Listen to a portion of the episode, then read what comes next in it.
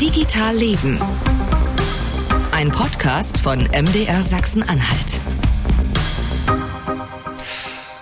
Nach gleich zwei Folgen im Mai habt ihr jetzt sozusagen die schöne, feine, kleine, einzige Juni-Folge erwischt. Normalerweise wisst ihr, geht's hier ja einmal im Monat einmal im Monat sozusagen um digitale Themen in und aus und für Sachsen-Anhalt. Heute habt ihr gelesen, ist die Überschrift der digitale Kindergarten. Wie viel Digitales verträgt Bildung und Erziehung? Folge 56 mittlerweile bei uns hier. Und auf das Thema gekommen bin ich im vergangenen November, muss ich mal mich dran erinnern. Da war ich bei der Netzwerktagung der Landesmedienanstalt Sachsen-Anhalt in der Halle. Grundsätzlich natürlich ähm, wenn ihr sagt, es gibt da ein Digitalthema, um das wir uns hier im Podcast oder generell bei MDR Sachsen-Anhalt mal kümmern sollen, dann her damit. Also Themenvorschläge oder Ideen für Recherchen gern per E-Mail digitalleben.mdr.de oder per Messenger. Da kann man konkrete Tipps, kann man uns zum Beispiel auch anonym schicken beim Messenger Simplex oder SimpleX. Bei Threema sind wir auch und bei Signal, da sind wir auch. Alles dazu in den Show Notes. Also im vergangenen Herbst bin ich auf unser Thema heute für diesen Monat gestoßen bei der Netzwerktagung. Links auch dazu in den Shownotes. Und dort habe ich äh, ja einen meiner Gäste auch getroffen. Mal gucken, wer das war. Und ähm, das Spannende, wir wollen, glaube ich, heute nicht nur so theoretisch sprechen, sondern versuchen auch mal ganz praktische Antworten zu geben. Ja, was kann denn digital im Kindergarten funktionieren und was nicht? Vielleicht kann man damit auch Tipps für Eltern mit nach Hause nehmen. Und schon mal gut zum Anfang, glaube ich, für euch zu wissen, wir sprechen auch so ein bisschen gesellschaftspolitisch, wir reden auch mal über freie Träger ne? und vielleicht auch noch mal so am Rande über Grundschule und auch über außerschulische Jugendarbeit. Da könnt ihr auch immer sozusagen hinspringen in den Show Notes. Das geht ja in vielen Podcast-Apps, da kann man dann direkt immer an die Stelle springen zu dem Thema, das euch besonders interessiert. Äh, das kann man toll mittlerweile alles digital machen. Und digital treffen können wir uns schon länger, also auch heute. Deswegen mal Hallo an Annette Schmidt von der Hochschule Magdeburg-Stender. Annette, du bist Professorin für Bildung und Didaktik im Elementarbereich an der Hochschule Magdeburg-Stender. Grüß dich. Ja, hallo, schönen guten Morgen an alle. Ansonsten ist Vivian Herr dabei. Sie arbeitet im Kindergarten Villa Kunterbund in Dessau-Ziebig. Ist ein städtischer Kindergarten. Sie ist seit zwei Jahren Kindererzieherin und du hast dich da, glaube ich, so des Digitalen angenommen in eurem Kindergarten. Ne? Vivian, grüß dich erstmal. Hallo. Hallo. Und auch Hallo an Yvonne Becher. Sie ist Medienpädagogin und zuständig für das digitale Kinderzimmer der Servicestelle Kinder- und Jugendschutz in Sachsen-Anhalt. Hallo Yvonne. Guten Morgen. So, einmal zum Anfang, das, was wir zumindest mal festgestellt haben, ne, das ist ja hier eine der ganz wenigen Folgen, in der nur Frauen zu Gast sind. Ne? Das Irre ist ja, wir versuchen wirklich immer, immer, immer auch eine Frau dazu zu kriegen. Das scheitert manchmal daran, dass wir irgendwie keine Frau finden, dass wir vielleicht auch keinen Termin finden, manchmal aber auch wollen die Frauen nicht. Aber was das, glaube ich, so immer zeigt, ist, es gibt eigentlich zu wenig Frauen mit diesem ganzen, mit dieser ganzen, in dieser ganzen Technikecke, ne? Oder? Das, habt ihr eine Erklärung dafür? Oh, Yvonne? Also ist so ein, ist, oder ist das, oder ist das ein Quatschgefühl? Ich glaube, es kommt immer aufs Thema drauf an. Dadurch, dass wir ja, ja heute in der, über Digitalität in der Kita reden, ähm, ist es, glaube ich, eher andersrum, dass wir da Schwierigkeiten hätten, Männer zu finden, die genau. das zu der Thematik sagen. Wo das Soziale sozusagen dazu kommt. Genau. Ne? Das ist, ja, genau. genau, genau, das ist spannend. Äh, was ich gerade super fand, Yvonne, du hast, du hast einen Begriff genannt, den ich hier sehr gern höre. Ich will euch noch eine Regel kurz im Podcast erklären. Es gibt nämlich einen Begriff, den wir nicht gern hören. Der fängt mit D an und hört mit Digitalisierung auf. Äh, also, du hast gerade Digitalität gesagt gesagt, ne? Super, ganz toll, finde ich super. Ähm, sozusagen immer, wenn ihr das andere Wort sagt, dann muss ich euch irgendwie unterbrechen. Und bringt euch irgendwie aus dem, bringt euch aus dem, aus dem, aus dem Konzept. Dafür könnt ihr mich dann unterbrechen, wenn ich irgendwie vielleicht statt, statt Kindererzieherin, Kindergärtnerin oder so sage oder statt Kindertagesstelle. Oh, dann, ist ein blöder Begriff, das mögt ihr gar nicht, ne? Also Kindergarten ist irgendwie doof, Kindergärtnerin ist noch döver. Obwohl Erzieherin Kindergarten reicht. Erzieherin, gut, Erzie aber Kindergarten ist auch blöd? Naja, also auf das Gebäude bezogen ist es schon in Ordnung. Kindertagesstätte klingt natürlich auch noch mal ein bisschen schöner, aber als Berufsbezeichnung nehmen wir immer sehr gerne Erzieher, Erzieherin an. Okay, das ist euch also wichtiger. Gut, verstanden. Also wie wir dann fangen wir gleich mal mit dir an. Kindergarten in Dessau, ähm, äh, Kindererzieherin oder Erzieherin haben wir gemerkt. Du hast mir erzählt, ihr habt eine Gruppe oder ihr habt drei Gruppen bei euch im Kindergarten. Eine Gruppe mit Kindern, die bis zu zweieinhalb Jahre alt sind und zwei Gruppen, die bis zur Einschulung dann bei euch sind äh, insgesamt 44 Kinder bei den Großen sozusagen. Und jetzt mal ganz plump gesagt, da ist natürlich tierisch was los, wenn ihr eure Tablets zückt, ne? Aber jetzt darfst du sagen, so ist es ja nicht. Bisher ist es noch nicht der Fall. Wir haben heute die Info bekommen, dass die Tablets jetzt zum Ende des Jahres fertiggestellt werden und wir sie dann ab September nutzen könnten. Aber es ist schon ein großes Thema bei uns in Bezug auf ähm, digitale Medien. Und ja, da ist die Begeisterung auf jeden Fall groß. Aber sag mal, was macht ihr ansonsten so Digitales mit den, mit den, naja, drei, vier, fünf, sechsjährigen? Also bisher haben wir versucht, ein bisschen ähm, mehr in die Schiene zu gehen, dass wir vor allem die ähm, Hörbücher über andere Medien laufen lassen, als zum Beispiel über den CD-Player. Das kommt gut an und das ist ja auch bei den Kindern momentan ähm, sehr beliebt. Und ansonsten versuchen wir halt, soweit es geht, vor allem mit unserem Betriebslaptop beziehungsweise Einrichtungslaptop, ab und an mal zum Beispiel durch kleine Lehrfilme oder ähm, wenn wir persönlich was raussuchen und die Kinder sind vielleicht mit beteiligt, dass ähm, ja wir die Kinder halt einfach nicht davon fernhalten, sondern mit einbeziehen und vermitteln, dass man halt auch digitale Medien nutzen kann, um äh, sich weiterzubilden und zu lernen. Genau, also einmal zum Verständnis, ihr trennt das schon, ne? sozusagen einmal, was ihr zusammen mit den Kindern macht und einmal, wenn ihr sagt, wir brauchen das, wir brauchen das selbst in unserem Arbeitsalltag. Genau, genau, das wird getrennt. Was, also mal bei deinem Arbeitsalltag kurz geblieben, was, äh, also wo, wo kann denn da was Digitales irgendwie super helfen? Was geht dir denn da tatsächlich irgendwie, äh, was stört dich massiv gerade sozusagen im Kindergarten, wenn man sagt, irgendwie, das lässt sich digital viel besser machen? Also in Bezug auf unsere Arbeit würde ich mir schon wünschen, dass vor allem die ganzen Dokumentationsarbeiten, wie beispielsweise die Anwesenheitslisten der Kinder in Zukunft digital geschehen würden, da wir ähm, teilweise die Anwesenheit der Kinder doppelt und dreifach vermerken und dadurch ja auch sehr viel Papier entsteht, was wir dann für eine lange Zeit archivieren müssen. Und wenn das digital laufen würde, würde uns ja da auch schon ein bisschen Platz freigeschaufelt werden in unseren Schränken. Das wäre sehr praktisch. Und ansonsten ist es halt auch allgemein arbeitserleichternd, wenn wir halt die Möglichkeit haben, nicht nur in Büchern zu schauen, ähm, was wir ja trotzdem zum Großteil machen, wenn Kinder Fragen haben, sondern dass wir auch die Möglichkeit haben, wie man es ja kennt, mal schnell im Internet zu schauen und vielleicht sogar dann noch andere äh, Anreize zu finden, um vielleicht mit den Kindern weiterführende Angebote gestalten zu können. Du hast mir noch von einem ganz tollen Beispiel erzählt, das erzählst du mir hinterher noch, wo ich total begeistert war neulich. Äh, das heißt aber einmal der Hinweis, also diese digitalen Lösungen für eure Büroarbeit, die müssen dann aber auch funktionieren. Ne? Das muss natürlich dann ohne dazu kommen. Die dürfen das dann nicht aufwendiger sein. Ja, genau. So, Annette, schauen wir mal zu dir. Du bist, du bist, ja, du bist Forscherin, Wissenschaftlerin. Ne? Du guckst gerade ganz genau auf die Kindergärten im Land oder sogar ganz in Deutsch, in ganz deutschlandweit sozusagen, wenn ich es richtig im Kopf habe. Ne? Wo, wo, woran genau äh, forscht ihr da? Was interessiert euch? Genau, also wir haben eben ein Projekt, das vom Bundesministerium für Bildung und Forschung gefördert wird, wo es genau um dieses Thema geht, diesen Entwicklungsprozess, in dem vorher ja mittendrin ist. Äh, und wir gucken ganz besonders auf den Habitus von Erzieherinnen. Also das heißt auf die Haltung gegenüber Medien, vor allem digitalen Medien, weil das ja neben allen technischen Voraussetzungen äh, immer in der Bildung ein unheimlich wichtiger Faktor ist.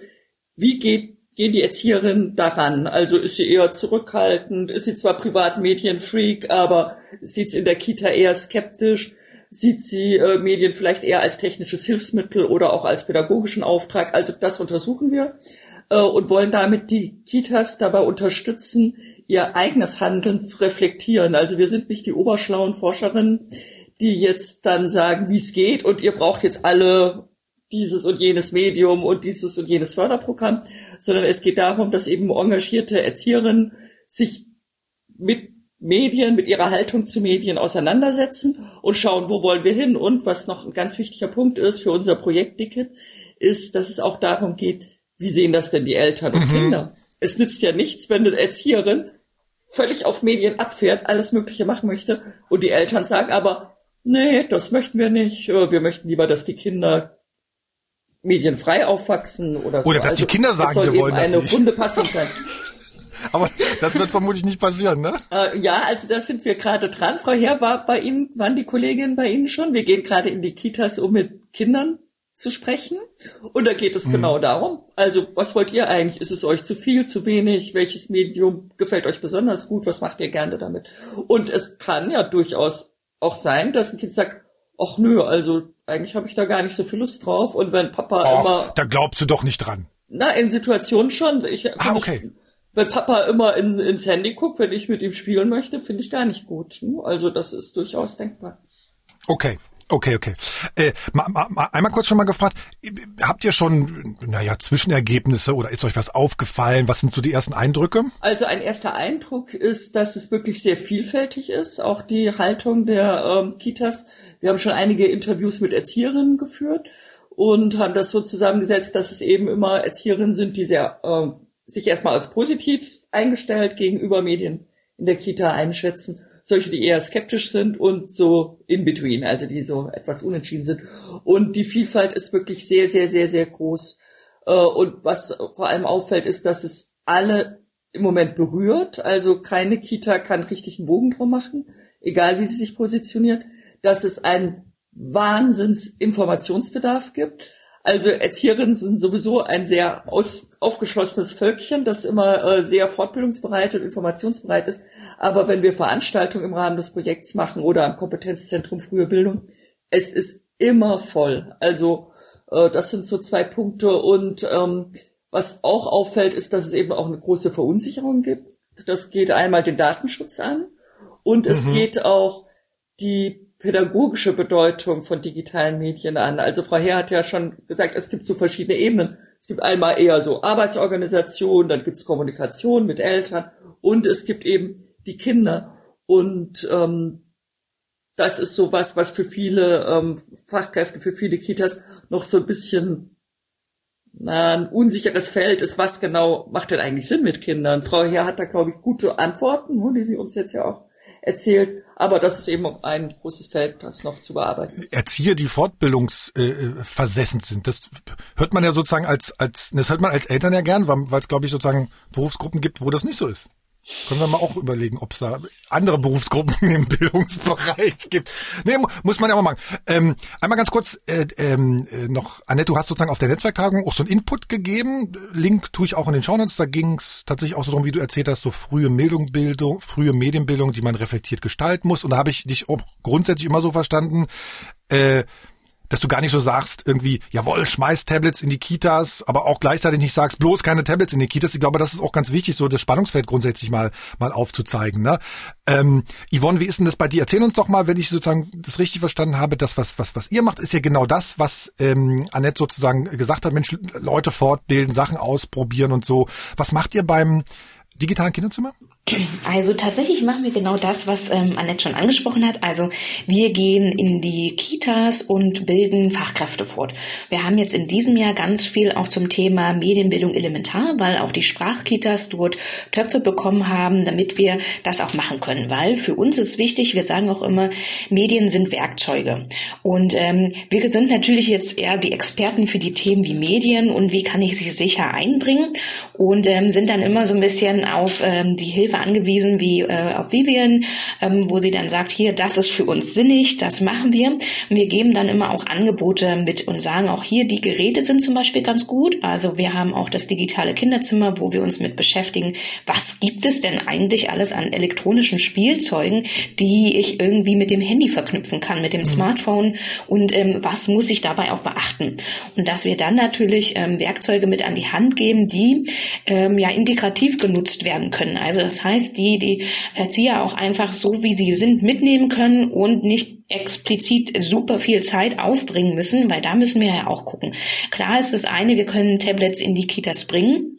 Und dann müssen wir, wenn wir die Werkzeuge in, der Kita haben, natürlich auch die Fachkräfte fortbilden, weil es bringt ja nichts, ein Tablet in, in die Kita zu bringen und sagen, hier und ähm, macht mal was mit.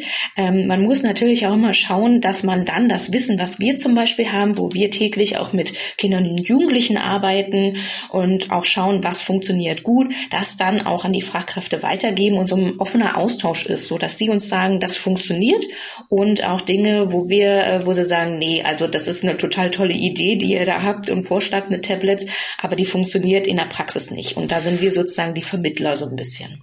Einmal eine Verständnisfrage. Das heißt, mhm. äh, zu euch kann ich als Erzieherin oder als Team sozusagen kommen und mir Richtig. Sachen angucken und ausprobieren. Das ist sozusagen so ein Hands-on und das genau. ist in Magdeburg, ne? Genau, also wir kommen aber auch in die äh, Kitas. Also wir haben zum Beispiel verschiedene Fortbildungsangebote. Also wir schreiben selber Sachen aus, wo man dann einfach individuell kommen kann. Mhm. Aber wir kommen auch direkt in die Kitas rein und sagen dann, bringen unsere Sachen mit und sind dann direkt vor Ort, wo, wo man dann schauen kann, das, was wir jetzt mitgebracht haben an Spielzeugen, ist das realisierbar oder ist das nicht? Können wir das direkt ausprobieren in der Kita oder nicht? Und, und dann kann man zwar ein paar Tage da behalten oder dann seid ihr einen Tag da und wieder weg oder was? Genau, wir sind einen Tag da und dann sind wir, sind wir meistens wir sechs Stunden, das reicht auch völlig. Und dann kann man halt Sachen ausprobieren. Alleine, wenn man schon mal Sachen in die Hand genommen hat und Sachen ausprobiert hat, ist ja schon mal deutlich viel mehr wert. Und falls dann Interesse besteht, kann man natürlich uns nochmal fragen, hey, würdet ihr nochmal kommen oder wir haben da nochmal Nachfragen. Dann sind wir auch offen und geben auch nochmal Feedback solche, solche, solche Hands-on sind, glaube ich, total wichtig. Das hat uns auch der, der Carsten Schwarz erzählt hier in der Folge 52, in einer der, der Folgen von Folge 52. Da ging es aber so um so Gesundheitsberufe, ne? Und der fährt sozusagen mit seinem Projekt von den Pflegewissenschaftlern der Uni Halle, fährt ja mit solchen technischen Geräten eben von Pflegeheim zu Pflegeheim und zeigt das da sozusagen. Das ist letztendlich auch nichts anderes, ne? Dass man einfach sagt, guck mal, das gibt es, probiert mal aus, was funktioniert, was, was, was funktioniert gar nicht. Äh, Yvonne, gibt's denn ein Beispiel aus eurem digitalen Kinderzimmer, was so ein, naja, ich will mal sagen, so ein Aha-Erlebnis bei, bei Erzieherinnen und Erziehern auslöst? Oder wo du immer wieder sagst, krass, das müssen wir unbedingt mitnehmen, weil es funktioniert immer? Also was ganz spannend ist, ähm, klar, die Sachen wie Tiptoy und die Tony-Box, die sind tatsächlich sehr faszinierend. Wir haben aber schon erlebt, es gibt Kitas, die tatsächlich die beiden Geräte auch schon haben und die können wir auch immer gut empfehlen, weil da wären wir wieder auch beim Thema Hörbücher hören, ist tatsächlich die Tony-Box eine super Möglichkeit. Genau, warte mal einmal zur Erklärung. Tiptoy, das kenne ich auch noch von meinen Kindern, da hat man so, einen, so einen groben Stift in der Hand und kann sozusagen in einem Buch auf, äh, auf, auf Wörter zeigen oder auf, auf äh, Bilder zeigen und dann erzählt sozusagen der Stift dazu was, ein kleiner, kleiner genau. Lautsprecher drin.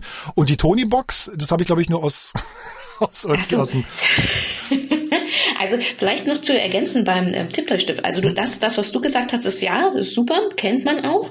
Und dann gibt's so Entdeckerbücher und es gibt tatsächlich auch einen neueren Stift schon, wo ich auch selber Nachrichten aufnehmen kann. Das heißt, es ist dann ah. auch ein Sprachstift, wo ich selber Mikro habe und dann kann ich ähm, gemeinsam irgendwie was einsprechen zu einem bestimmten Teilen im Buch. Das gibt's auch schon, ist sozusagen die neuere, abgedatete Variante des Und da kann man es am Nachmittag den Eltern zeigen sozusagen, oder? Zum Beispiel, genau, ah, okay, genau. Cool cool, cool, cool. Genau, und, und Tony Box, das hat, glaube ich, Vivian, ihr habt sowas auch, ne? Das, diese Figuren, die man dann irgendwo draufstellt. Richtig. Genau. genau, genau. Und da gibt's ganz viele verschiedene ähm, Tonis, nennt man die ja dann.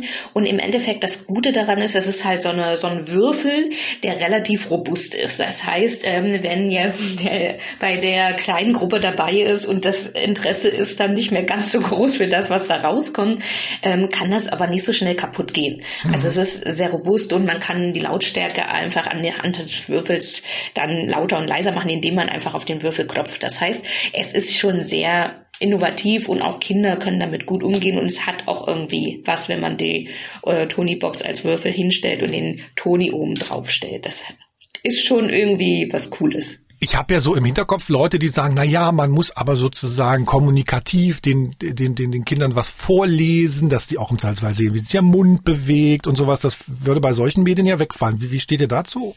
Annette, Vivi also, oder was? Oder Yvonne, genau? Ja, das also stimmt schon.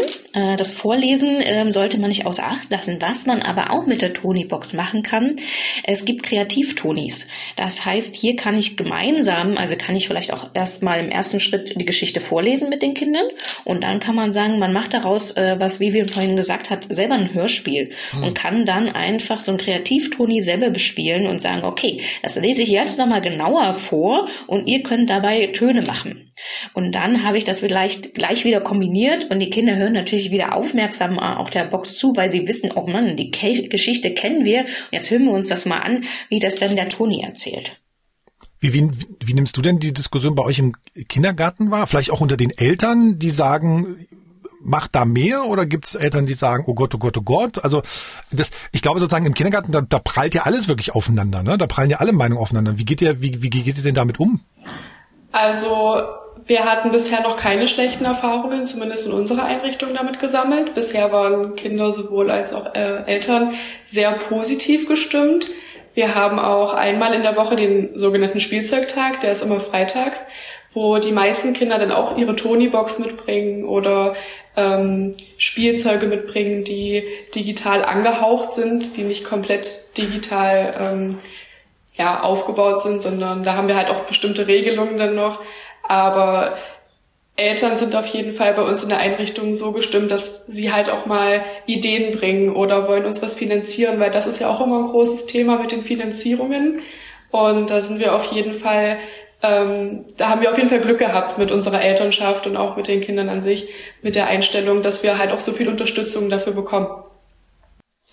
Annette, aber auf der anderen Seite, ähm, ich glaube sozusagen, wenn man sagt, irgendwie wir, wir, wir stellen da einfach Bildschirmmedien hin, das ist, also ich, ich weiß gar nicht, ich, ich kann das gar nicht erklären. Selbst mir denke ich, ich selbst ich denke da immer, oh, so ein Kindergarten, ich weiß nicht und so.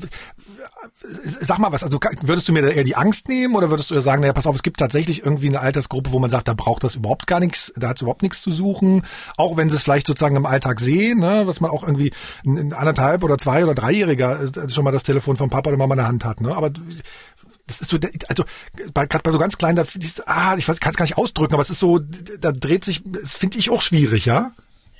Also ich finde, ihr habt gerade auch schon einen wichtigen Punkt angesprochen zu dem Thema, naja, wie ist das denn mit dem richtig vorlesen und über Medium vorlesen?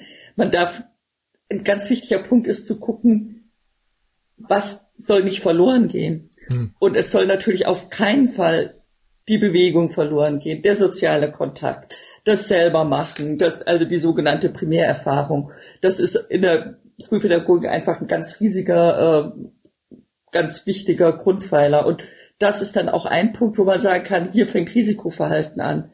Also das bedeutet aber häufig, dass die Erziehungsbeziehung, sei es in der Kita, sei es in der Familie, dass da eh schon irgendwas nicht stimmt. Also wenn, also ich kenne auch solche Szenen, wo ich, äh, wo ich total angefasst bin, zum Beispiel wenn eine Familie im Zug habe ich beobachtet, das Kind wird unruhig, fängt an zu weinen, die Mutter guckt gar nicht hin, drückt ihm äh, das Handy in die Hand und das Kind wischt dann auf dem Handy rum. Da ist natürlich klar, da, da mhm. stimmt was nicht. Da werden dann Medien als Ersatz für etwas verwendet und das kann nicht gut sein. Und das ist der eine Punkt. Der andere Punkt ist, dass ähm, wir in der Pädagogik immer darauf gucken, welche weiteren Möglichkeiten, welche Entwicklungsfenster öffnet uns dieses Medium. Und da, Marcel, würde ich dir ja total recht geben, da fällt einem jetzt nicht so viel ein bei einem sechs Monate alten Kind. Und es fällt einem eben viel mehr ein bei einem vierjährigen Kind oder bei einem Jugendlichen. Von daher ist dieses, diese Ausgewogenheit zwischen, was kann das Medium dem Kind bieten und was wäre eigentlich gerade für dieses Kind total wichtig, im jüngeren Alter neigt es sich eher weg zum direkten Kontakt, äh, weg von den Medien hin zum direkten Kontakt. Die andere Frage, äh, die du ansprichst, ist sicherlich auch die Gefährdung durch mhm. Bildschirmmedien. Und da kann man auch sagen, je jünger, desto weniger. Es gibt ja auch Empfehlungen, wie lang Bildschirmzeit sein sollte. Und was man in der Forschung sieht, ist nicht, dass jetzt allein sozusagen rein physikalisch die Strahlung des Bildschirms oder irgendwas jetzt das kindliche Hirn schädigt, dass aber ein exzessiver, also ein sehr ausgedehnter Medienkonsum durchaus Entwicklungsschwierigkeiten nach sich zieht. Und da ist aber nicht so ganz klar, ist das jetzt physiologisch oder ist es eher der Punkt, dass das eben bedeutet, naja, eine andere Art von Familienleben ist eben sehr ah, wenig okay, präsent. Okay. Ist, dürfen sich Eltern und Kinder auch über das Thema mal zanken? Unbedingt. okay, Puh, hab ich, ja, oh, dann habe ich schon mal eins nicht falsch gemacht. Okay, super, weil das ist, das ist ein super wichtiger Punkt. Ne? Also ich hatte ja vorhin schon gesagt, wir kommen jetzt nicht als die Oberschlauen, die sagen so und zehn Minuten dieses Medium ist okay, 15 Minuten jenes Medium aber nicht, sondern hm. genau dieses Zanken, wir würden es in der Wissenschaft Diskurs nennen. okay. Aushandlung ist natürlich super wichtig auf allen Ebenen, ne? zwischen Eltern und Kindern, zwischen Kindern, zwischen Erzieherinnen als Kolleginnen, zwischen Erzieherinnen und Eltern, gesellschaftlich. Also das ist ein ganz, ganz wichtiger Punkt. Aber das Verrückte ist ja immer, wenn ich, also zumindest ist es meine Erfahrung bis letzten November gewesen, wenn ich sozusagen Medien höre, es kommt ein Medienpädagoge oder ein Medienpädagoge, dann denke ich immer, oh, da kommt jemand, der hat ja den erhobenen Zeigefinger und der will alles verbieten und der will uns erzählen, wie es richtig ist und so. Das, ich weiß gar nicht, wo dieser Ruf herkommt. Ne? Ihr seid ja alle gar nicht so. Yvonne, nee. kennst du das? Aber, aber du, kennst, du kennst wahrscheinlich diesen, diese, diese ja, Mythos oder diesen, diesen, diesen Ruf, oder? Wie, wo, wo kommt denn das her? Na, bei uns ist es eigentlich gar nicht mehr das, also so habe ich es gar nicht gehört, sondern die Medien an sich werden erstmal verteufelt. Gerade ja, okay. ähm, wenn wir in die Kita gehen und sagen, hey, wir wollen euch jetzt ein bisschen was erzählen, wie ihr Medien natürlich auch ähm, gut anwenden könnt, wie ihr die auch ähm, aktiv anwenden könnt, weil das ist unser Fokus. Das heißt, ähm, was jetzt, was du auch schon angesprochen hast, äh, natürlich ist dann immer so ein bisschen kritisch gesehen, sollen die Krippenkinder schon mit Medien ähm, in äh, ja irgendwie Medien haben? Sollen die das auch in der Kita schon mithaben? Und da sagen wir ganz klar gerade Krippenkinder nein. Ähm, die brauchen noch keine Medien in der Kita, weil, das hat Annette ja schon gut angesprochen, es ist einfach, dass die zu Hause natürlich oft schon das Smartphone in die Hand gedrückt bekommen, dass die vom Fernseher, dieser Klassiker, platziert werden. Und da haben natürlich selbst die Krippenkinder die, ihr, ihr Soll, was sie eigentlich ähm, für sie empfohlen ist an Bildschirmzeit, schon in der Freizeit weg. Das heißt, da brauche ich das nicht in irgendeiner Form noch machen. Aber warum sollten wir denn schon Medien anwenden in der Kita? Liegt einfach daran, dass die Gesellschaft sich dahin entwickelt. Ähm, wir haben, wir kommen jetzt schon deutlich eher in Kontakt mit Smartphone, Bildschirmzeit oder auch Tablets. Das ist so ein bisschen der Klassiker, der halt schon Einzug in die Kita. Und wenn man dann auch schon mal schaut, in der Grundschule war es früher, dass man ab der fünften Klasse ein Handy hatte. Jetzt ist es vierte und tatsächlich auch viele schon, die zur Einschulung ihr erstes Smartphone bekommen. Das heißt, es wird immer jünger. Und ähm, da ist es natürlich wichtig, dass man alleine in der Kita schon anfängt, Medien als tolle Werkzeuge zu präsentieren, zu zeigen, was kann ich aktiv mit den Medien machen und nicht dieses Aufzeigen von, ich setze dich jetzt nur vors Tablet und du bist beschäftigt, sondern dass man ihnen deutlich zeigt, hey, es gibt noch mehr Möglichkeiten, die ich mit Medien machen kann und natürlich, wie du schon gesagt hast, dieses Verteufeln, die Angst äh, für die Erzieher zu nehmen, dass ähm, sie sich jetzt in ihrer Freizeit noch intensiv hm. damit beschäftigen müssen, damit sie jetzt Medien äh, einsetzen können, das wollen wir auch nehmen. Also also wir kommen immer an, wird immer meistens von den Leiterinnen empfohlen und gesagt, ja, können Sie meinen Kolleginnen einfach ein bisschen die Angst davor nehmen und dann, wenn wir dann mit unseren Methoden kommen und sie das selber ausprobieren können, dann haben wir auf alle Fälle am Ende immer schon das Feedback bekommen, hey, das war super, dass wir das selber ausprobieren können. Äh, die Angst wird natürlich nicht schlussendlich wirklich ganz weg sein, sondern wir haben aber jetzt ein besseres Gefühl und das wollen wir erzeugen. Du hast es gerade so wertfrei gesagt, äh, erstes Smartphone in der ersten Klasse. Könnt ihr drei bitte mal Daumen hoch oder Daumen runter machen, ob ihr das gut findet? Rein eure persönliche Meinung? ihr traut euch gar, ja, ihr traut euch nicht. Also, ihr, ihr, traut euch nicht den Daumen hoch nicht den Daumen runter zu machen. Ist, ist schon klar. Ja, Vivian?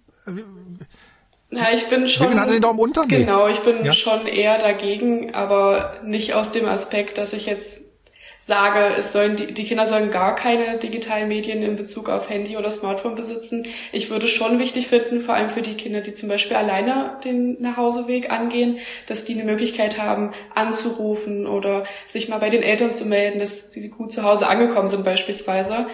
Aber ich würde es nicht kein Smartphone, ne? Richtig. Richtig, richtig, ja. Aber ich würde es halt nicht gut finden, wenn der ganze Tagesablauf, wie es ja jetzt ähm, ja mittlerweile schon fast Standard ist, dass der ganze Tagesablauf sich nur noch um dieses Smartphone dreht und das in so einem jungen Alter würde ich halt persönlich nicht gut finden. Genau. Das würde ich sogar unterstützen. Also ähm, dieses, dass man, wenn die Kinder sich irgendwie melden können, also das dafür finde ich es gut. Aber dadurch, dass das Smartphone so viele Funktionen hat und wir jetzt zum Beispiel auch schon Smartwatches haben als ähm, Spielzeuge sozusagen oder als Geräte, ähm, die dann auch wieder viele Funktionen haben, die ich im Endeffekt jetzt nicht unbedingt brauche, sondern wo ich immer eher nochmal hinweisen muss, hey, guck mal, wenn du eine Kamera hast, solltest du nicht ungefragt Bilder von irgendwie Leuten machen. Denk bitte auch mal an die anderen mit.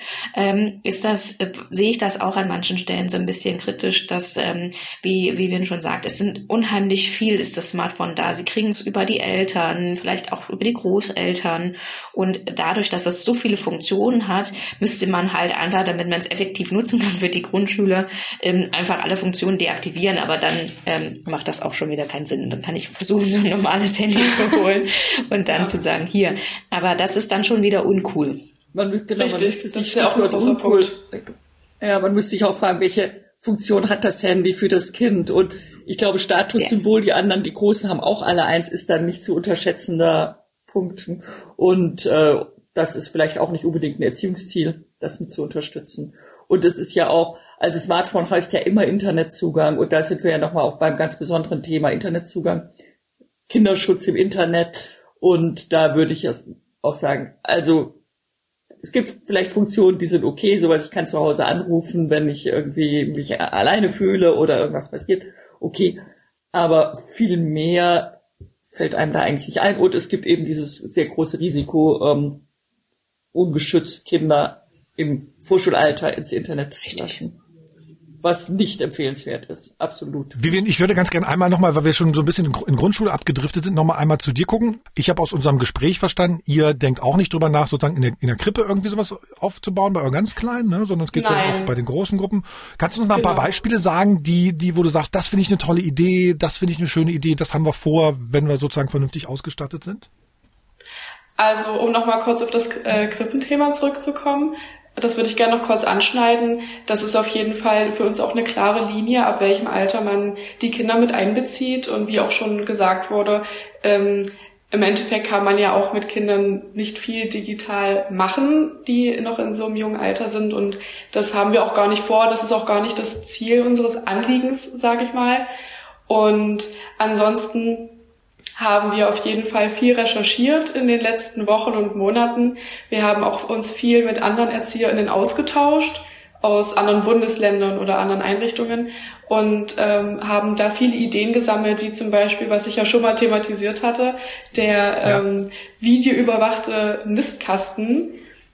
Und ähm, das ist geil, oder? Da kann ich, wenn, wenn, wenn sozusagen die Spatzen oder die Starre, das ist super. Ja, wäre ich auch dabei. Also um das mal kurz für die anderen beiden zu erklären, ich weiß nicht, inwieweit das schon mal Thema war. Ähm, das ist ein richtiger Nistkasten, in dem eine Kamera eingebaut wird.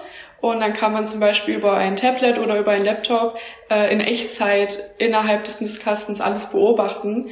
Und ähm, die Idee wollen wir auf jeden Fall auch mal dann anbringen, wenn wir dann in die neue Einrichtung ziehen, um einfach auch ja, diese Naturnähe zu, zu vermitteln, die man vielleicht halt im alltäglichen Leben nicht so hat. Meine, man kann ja so in den Nistkasten meistens nicht reinschauen. Und das ist ja auch für die Kinder auch ein großes, großes Thema Natur, vor allem in der Einrichtung, in der ich gerade arbeite. Und ja, da wollen wir mal schauen, inwieweit wir das denn halt ähm, machen können. Und wir hatten auch noch weitergeschaut und hatten auch noch eine andere digitale Sache beziehungsweise einen Gegenstand gefunden, der uns auch sehr interessiert, wo wir auch weiter schauen wollen. Die nennt sich Bepop. Und Bepop ist eine Biene, ähm, die komplett digital läuft. Und ja, Ivan nickt schon. Das ähm, wird so aufgebaut, dass man mit verschiedensten Techniken arbeiten kann, damit sich die Biene fortbewegt. Und da kann man auch verschiedenste Routen dann eingeben. Und das ist quasi so ein bisschen ähm, thematisiert das, äh, das Programmieren aber also ein Roboter Kinder sozusagen, halt, ja? Oder was? Genau, genau. Ah, ja. Das ist wie ein kleiner Roboter und die Kinder haben halt die Chance, ähm, die Biene zu steuern und ähm, sich da schon ein bisschen mit zu beschäftigen, wie das abläuft und wie halt auch alle anderen technischen Gegenstände funktionieren, und indem man halt was eingibt und der Computer oder der Roboter macht das halt für mich und so wird das halt den Kindern schon so ein bisschen vermittelt und wer da halt Interesse dran hat, vor allem bei den Jungs ist es momentan ähm, merklich ein großes Thema, ähm, allgemein digitale Medien und ähm, Spielkonsolen. Und ja, da sind wir mal gespannt, ob wir das dann einfach mal ausprobieren und wie das dann ankommt. Vivian, dann erzähl uns doch mal, wie aufwendig oder unaufwendig ist es denn sozusagen mit eurem Träger? Ist die Stadt Dessau, wenn ich richtig verstanden habe? Stadt Dessau Rossau, wenn ich richtig verstanden habe, ne? Genau, ähm, genau, dann, die Kita, genau. Genau. Wie aufwendig ist es sozusagen denn, ähm, sowas dann zu kriegen in die, in die, äh, in die Kindergärten, Kindertagesstätten? Das kommt immer darauf an. Also das Schwierigste an der ganzen Prozedur sind eigentlich die, die Gelder und die Finanzierungen. Aber im Großen und Ganzen würde ich schon behaupten, dass unser Betrieb da sehr offen für ist und auch unsere Ideen annimmt. Ähm, ja, aber wie gesagt, das ist dann halt immer so eine Sache, je nachdem, man muss es halt auch gut begründen können und meistens läuft das dann über die LeiterInnen, die sich damit äh, mit dem Betrieb dann auseinandersetzen und da versuchen, ähm, die Gelder halt zu bekommen. Ansonsten gibt's ja auch noch andere Möglichkeiten wie der Förderverein, der für die jeweilige Einrichtung dann auch noch Geld äh, zur Verfügung stellt. Und ähm, ansonsten würde ich schon sagen, dass das gar nicht so schwer ist, wenn die Gelder halt zur Verfügung stehen. Und die reine Infrastruktur ist schon da? Also ihr habt sozusagen einen Internetanschluss und auch ein WLAN oder? Genau. Also, ja, genau. Genau, das hat so gut, also ich würde schon sagen, dass es jetzt mittlerweile in jeder Einrichtung Standard ist, weil ja auch die LeiterInnen ihren Computer ähm, in ihrem Büro stehen haben und jetzt momentan durch die Corona-Zeit auch die ganzen äh, Leiterinnenberatungen online waren. Und da ist eigentlich jetzt jede Einrichtung auch mit WLAN ausgestattet, was man dann auch benutzen könnte. Klingt jetzt relativ unproblematisch. Wissen Sie, Yvonne, Annette, ist das eure Erfahrung auch, dass das in Kindergärten eigentlich kein Problem ist? Es kommt ein bisschen drauf an, ich glaube, was man haben möchte. also ich habe unterschiedliche Ausstattungen gehört bis jetzt. Ich habe ähm, Kitas gehört, die haben sozusagen für jede Gruppe ein Tablet. Das heißt, dass sie zum Beispiel fünf oder sechs Tablets haben. Ich habe aber auch schon gehört, dass es welche gibt, die sagen, oh, wir haben halt nur zwei Tablets momentan. Ähm, manche, die sagen, sie haben eine Tonybox, die vielleicht auch über Eltern finanziert würden. Ähm, also das ist sehr, sehr unterschiedlich. Ja, es ist sehr unterschiedlich, absolut stark trägerabhängig. Hm, also ähm, wie aufgeschlossen ist der Träger. Also es gibt äh, leider auch noch Kitas, da gibt's dann einen PC im Leiterinnenbüro und das war's. Also das ist ein ganz großes Feld. Das ist, glaube ich, typisch für äh, so ein Gebiet, das sich einfach gerade rasend schnell entwickelt, ne? wie dieses äh, dieser Einzug digitaler Medien in die Kita. Da gibt's eine, also einfach eine riesen Heterogenität.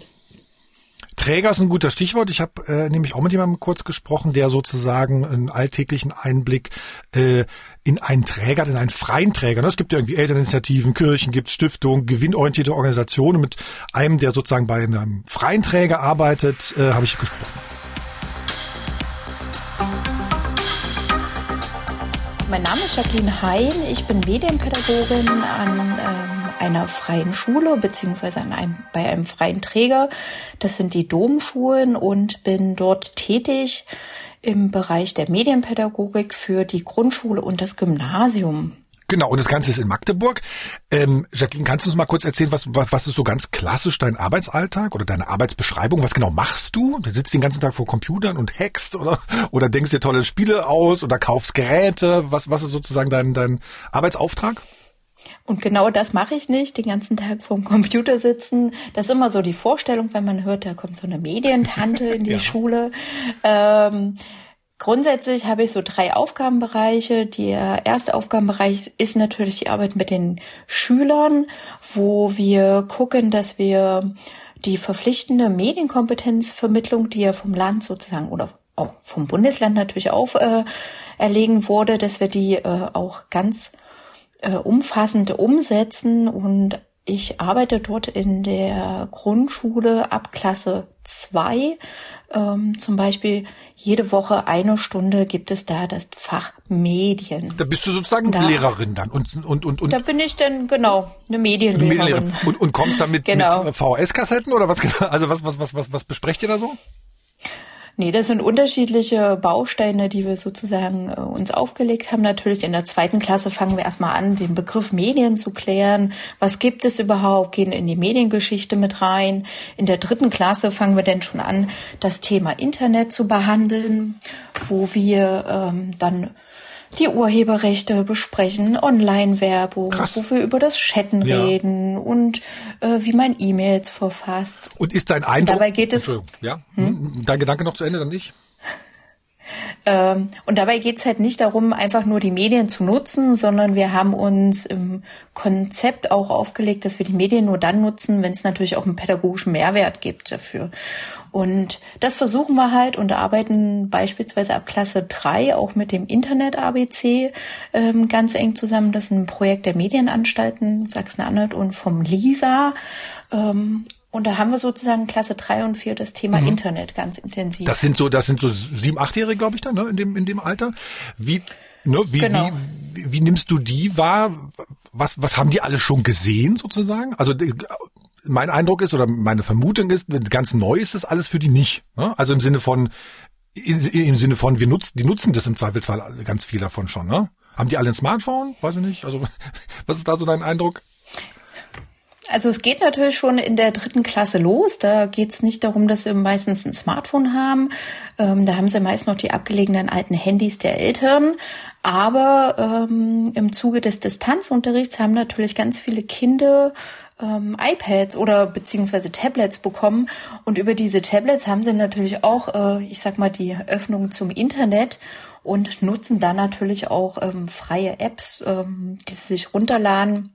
Und von daher ist das ähm, vermehrt wahrzunehmen, dass die Schüler schon mit äh, Tools in Verbindung kommen, die sie vor drei Jahren noch gar nicht genutzt hätten. Zum Beispiel TikTok ist in der dritten, vierten oh Gott, Klasse oh Gott, ein großes oh Gott, Thema. Oh Gott, oh Gott, oh Gott, oh Gott, oh Gott, Gott. Hast du aber den, hast aber den, den Zeigefinger wenigstens hochgehoben dabei dann, ne? Da habe ich den Zeigefinger ganz hochgehoben. Ähm, Genau, und das ist halt auch Unterrichtsbeistand, ähm, wo wir einfach auch gucken oder wir nutzen zum Beispiel auch eine ähm, Plattform, die nennt sich ähm, Microsoft Teams, wo man natürlich im Distanzunterricht auch miteinander ähm, gechattet hat, weil wir die Kinder in Kontakt halten wollten. Und da geht es halt jetzt darum zu gucken, wie nutzen sie das ganz, ganz sicher und bewusst auch, ähm, was heißt das überhaupt, wenn ich etwas im mhm. Internet veröffentliche. Und das ist das, was wir im Unterricht einfach mit mhm. aufgreifen. Wir lassen die jetzt nicht das einfach nutzen und sind natürlich jetzt auch nach dem Distanzunterricht, gehen wir wieder den Schritt zurück, dass wir sagen, oh, ihr braucht das eigentlich jetzt gar nicht mehr, so ihr seht euch ja auf dem Schulhof. Aber das ist natürlich, wenn die Kinder einmal dran gewöhnt sind, warum sollen sie da jetzt weg, ja? Naja, und das ist ja sozusagen dann für Absprachen dann danach, ne? Oder sowas genau. im Zweifelsfall. Oder das ist ja das Erstaunliche. Im Zweifelsfall stellen Kinder dann ja fest, Moment mal, es lief doch alles, ich kann doch zu Hause bleiben, warum soll ich tatsächlich noch in die Schule gehen? Ja, mhm. gibt's schon klar, genau. Äh, aber Jacqueline, ich habe dich unterbrochen, du hast sozusagen gesagt, das ist ein Feld, ne? Das ist ein Feld genau. sozusagen von deinen Aufgaben, der Unterricht. Was sind die anderen beiden? Die anderen beiden sind ähm, die Lehrerfortbildung und Ausbildung. Also das heißt. Oha, ich, ähm, das soll ja nötig sein. Ja, Hört man ja, mal klar. manchmal. So. Und der Vorteil ist halt, wenn ich direkt in der Schule bin und die Lehrkräfte täglich irgendwie im Kontakt habe, weiß ich auch, wo die Bedarfe sind und kann punktuell kleine Fortbildungen anbieten oder mal in einer Pause jemand noch etwas zeigen. Und das ist, glaube ich, der Mehrwert, den man hat, wenn jemand vor Ort ist und jemand für eine Schule äh, zuständig ist und nicht jemand, ähm, ich sag mal, von Schule zu Schule reist, ja. Das ist das, was wir machen. Und da machen wir kontinuierlich kleine Fortbildungen ähm, zu dem Thema, schreiben auch Medienkonzepte weiter, gemeinsam in einer Steuergruppe. Du sagst wir, was heißt wir? Na, wir haben ähm, in der Grundschule uns so eine AG Medienbildung ähm, gegründet, so, so dass wir mit Kollegen. Allein. Ich okay, bin allein. Gut, genau. also bist also dein, deine Hauptbeschäftigung ist genau das sozusagen und dann gibt's noch ein Team drumherum, die aber auch dann Mathe oder was weiß ich noch unterrichten oder sowas. Genau. Genau. Okay, die dritte Aufgabe? Die dritte Aufgabe, das sind die Eltern. Nein. Ähm, doch. Genau, wir wollen ja ganzheitlich arbeiten und deswegen ist die äh, Elternbildung natürlich auch eine ganz, ganz wichtige. Das heißt, wir haben uns ähm, einfach einen Plan erstellt, wo wir sagen, ab welcher Klasse welche Themen interessant sind. Und dann biete ich halt die Elternabende oder Eltern-Kind-Veranstaltungen dazu an, wo wir dann mit den Eltern oder Eltern-Kinder gemeinsam arbeiten. Kommen auch alle äh, Eltern dahin oder gibt es wirklich nur die, die wirklich interessiert sind?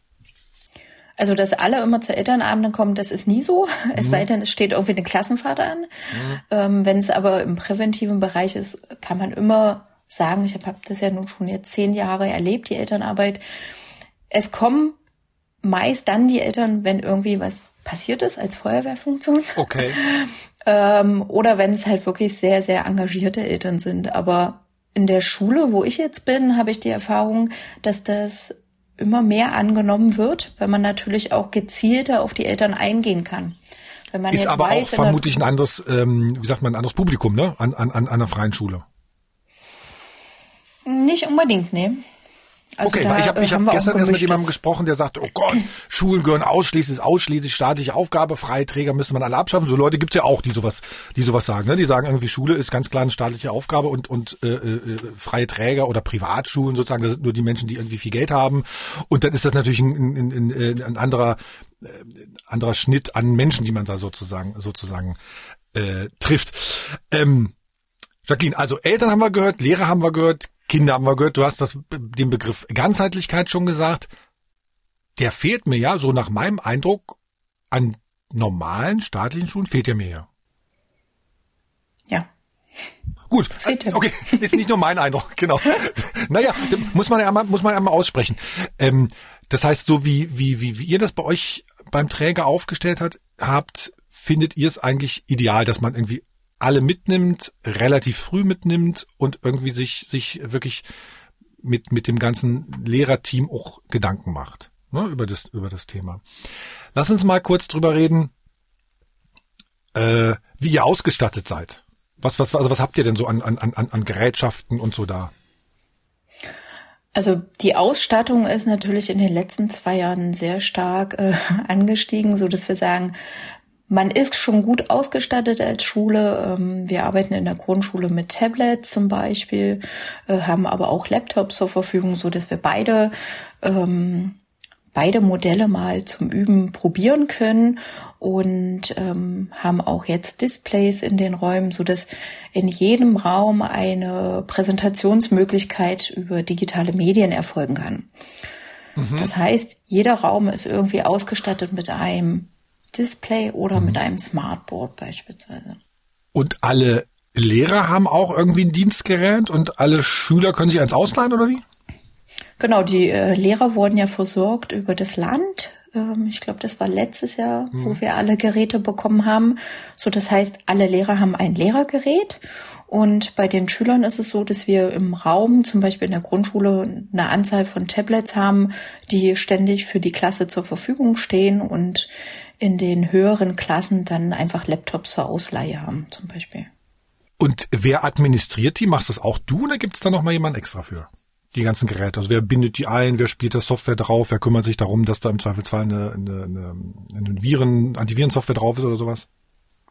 Also wir haben auf jeden Fall äh, noch jemand dazugeholt, äh, eine studentische Hilfskraft, die das noch alles mit administriert, weil das natürlich ein sehr hoher Aufwand ist, wenn man zum Beispiel, wir hatten jetzt über 100 Geräte, die dann auf einmal kamen, die müssen bespielt werden.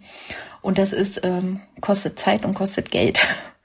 Und ähm, wir sind relativ früh gestartet. Man hat auch äh, so, wenn man sich mal an anderen Schulen umgehört hat, da lagen die Geräte doch noch relativ lange im Keller, weil das natürlich dieser Aufwand, also ich muss auch wirklich sagen, das hat nicht nur eine Woche gedauert, sondern mehrere Wochen, das irgendwie in den Ferien ähm, zu organisieren, dass dann alle Lehrer nach den Ferien ihre Geräte hatten. Aber die Frage stellt sich natürlich immer, wie machen das andere Schulen? Ja? die das so nebenbei machen, ja. Und das ist äh, die Forderung, die ich eigentlich immer habe, dass ähm, das Konzept von IT-Administration und Medienpädagogik eigentlich an den Schulen viel mehr verstärkt werden muss, wenn die Forderung ja ist vom Land, ähm, macht eine ganzheitliche Medienkompetenzförderung und am besten seid auch in allen Bereichen digital. Das geht nicht einfach äh, so nebenbei.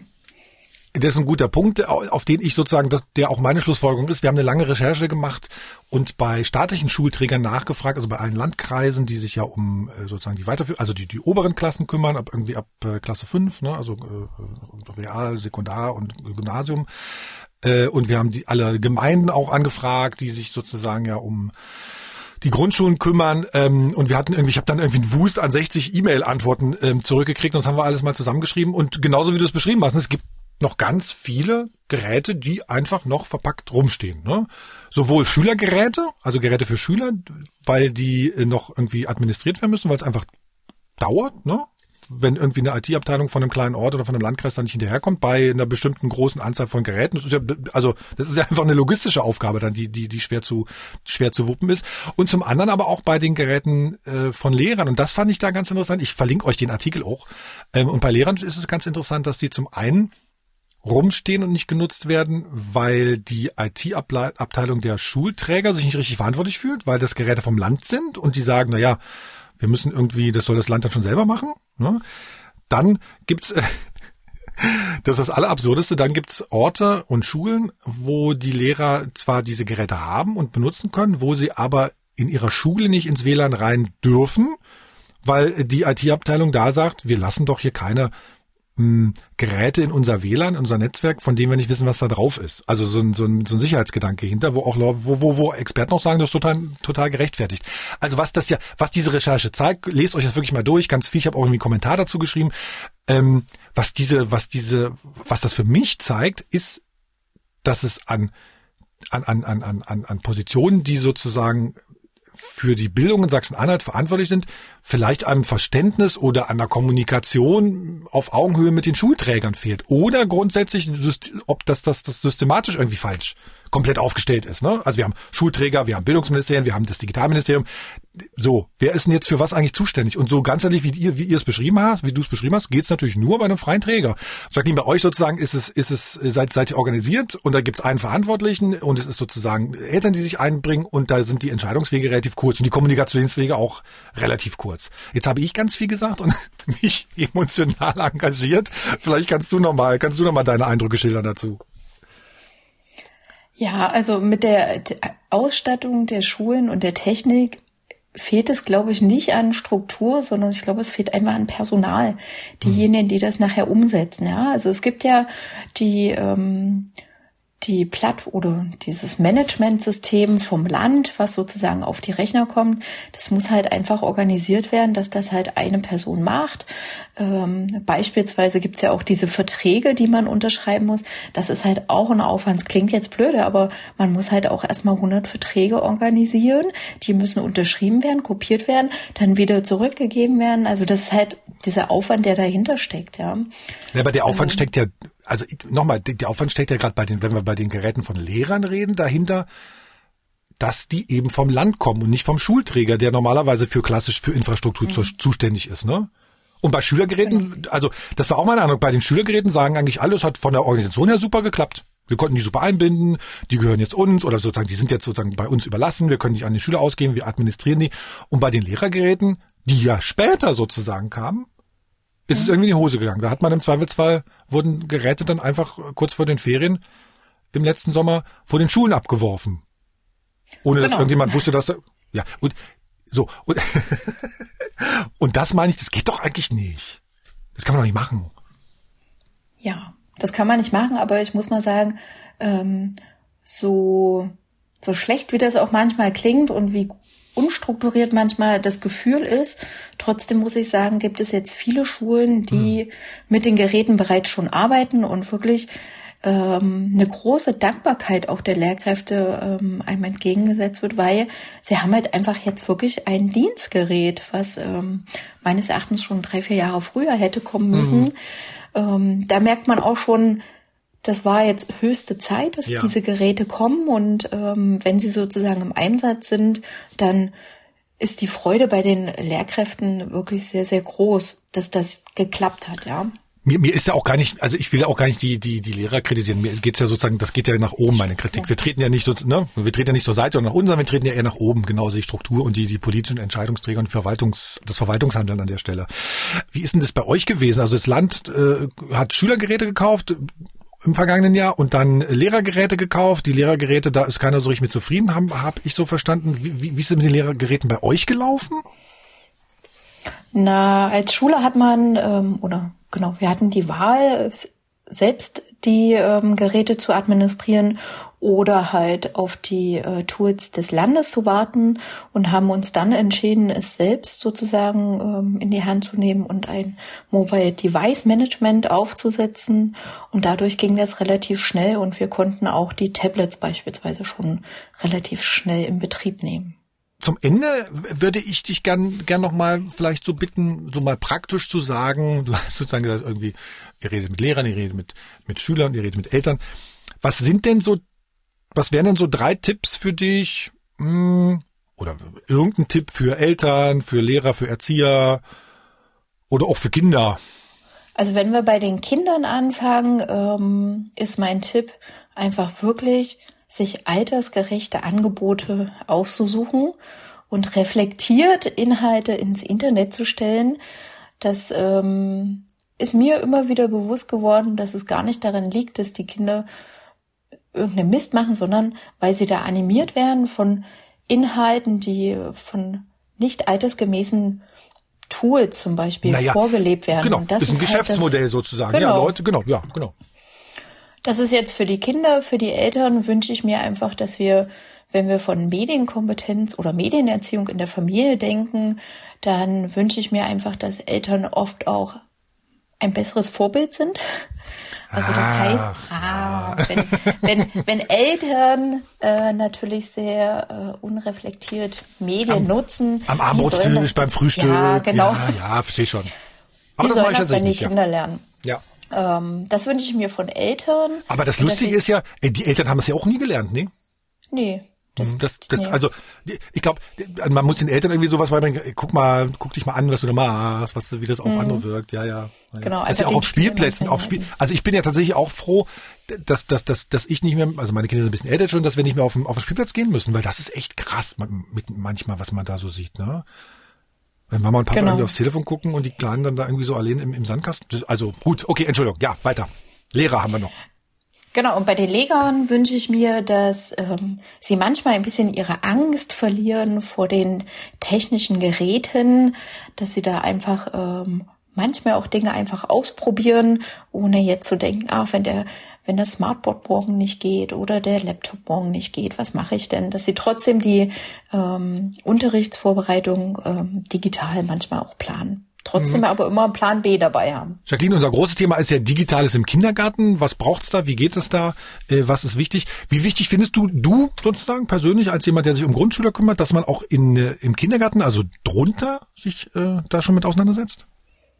Ich finde es ganz, ganz wichtig, weil wir da auch die Grundsteine ähm, legen und da beispielsweise auch ein Medium mit in den Blick genommen wird, was wir natürlich in der Grundschule nachher gar nicht mehr so im Fokus haben. Und das ist der Fernsehkonsum beispielsweise. Alles, was in den äh, Streaming-Plattformen derzeit so geguckt wird, das hat man natürlich in der Grundschule, bespricht man das auch, aber da geht man dann schon mehr auf das Thema Internet beispielsweise ein. Deshalb finde ich es äh, ganz, ganz wichtig oder auch so eine Werbekompetenz ähm, zu entwickeln, dass Kinder einfach Werbung erkennen. Äh, wie funktioniert das? Wie manipulativ kann Werbung sein? Das sind ja so Themen, die natürlich auch in der, äh, im Kindergarten schon aufgegriffen werden können. Jacqueline Hein, Medienpädagogin von den Domschulen Magdeburg. Ich danke dir. Vielen Dank.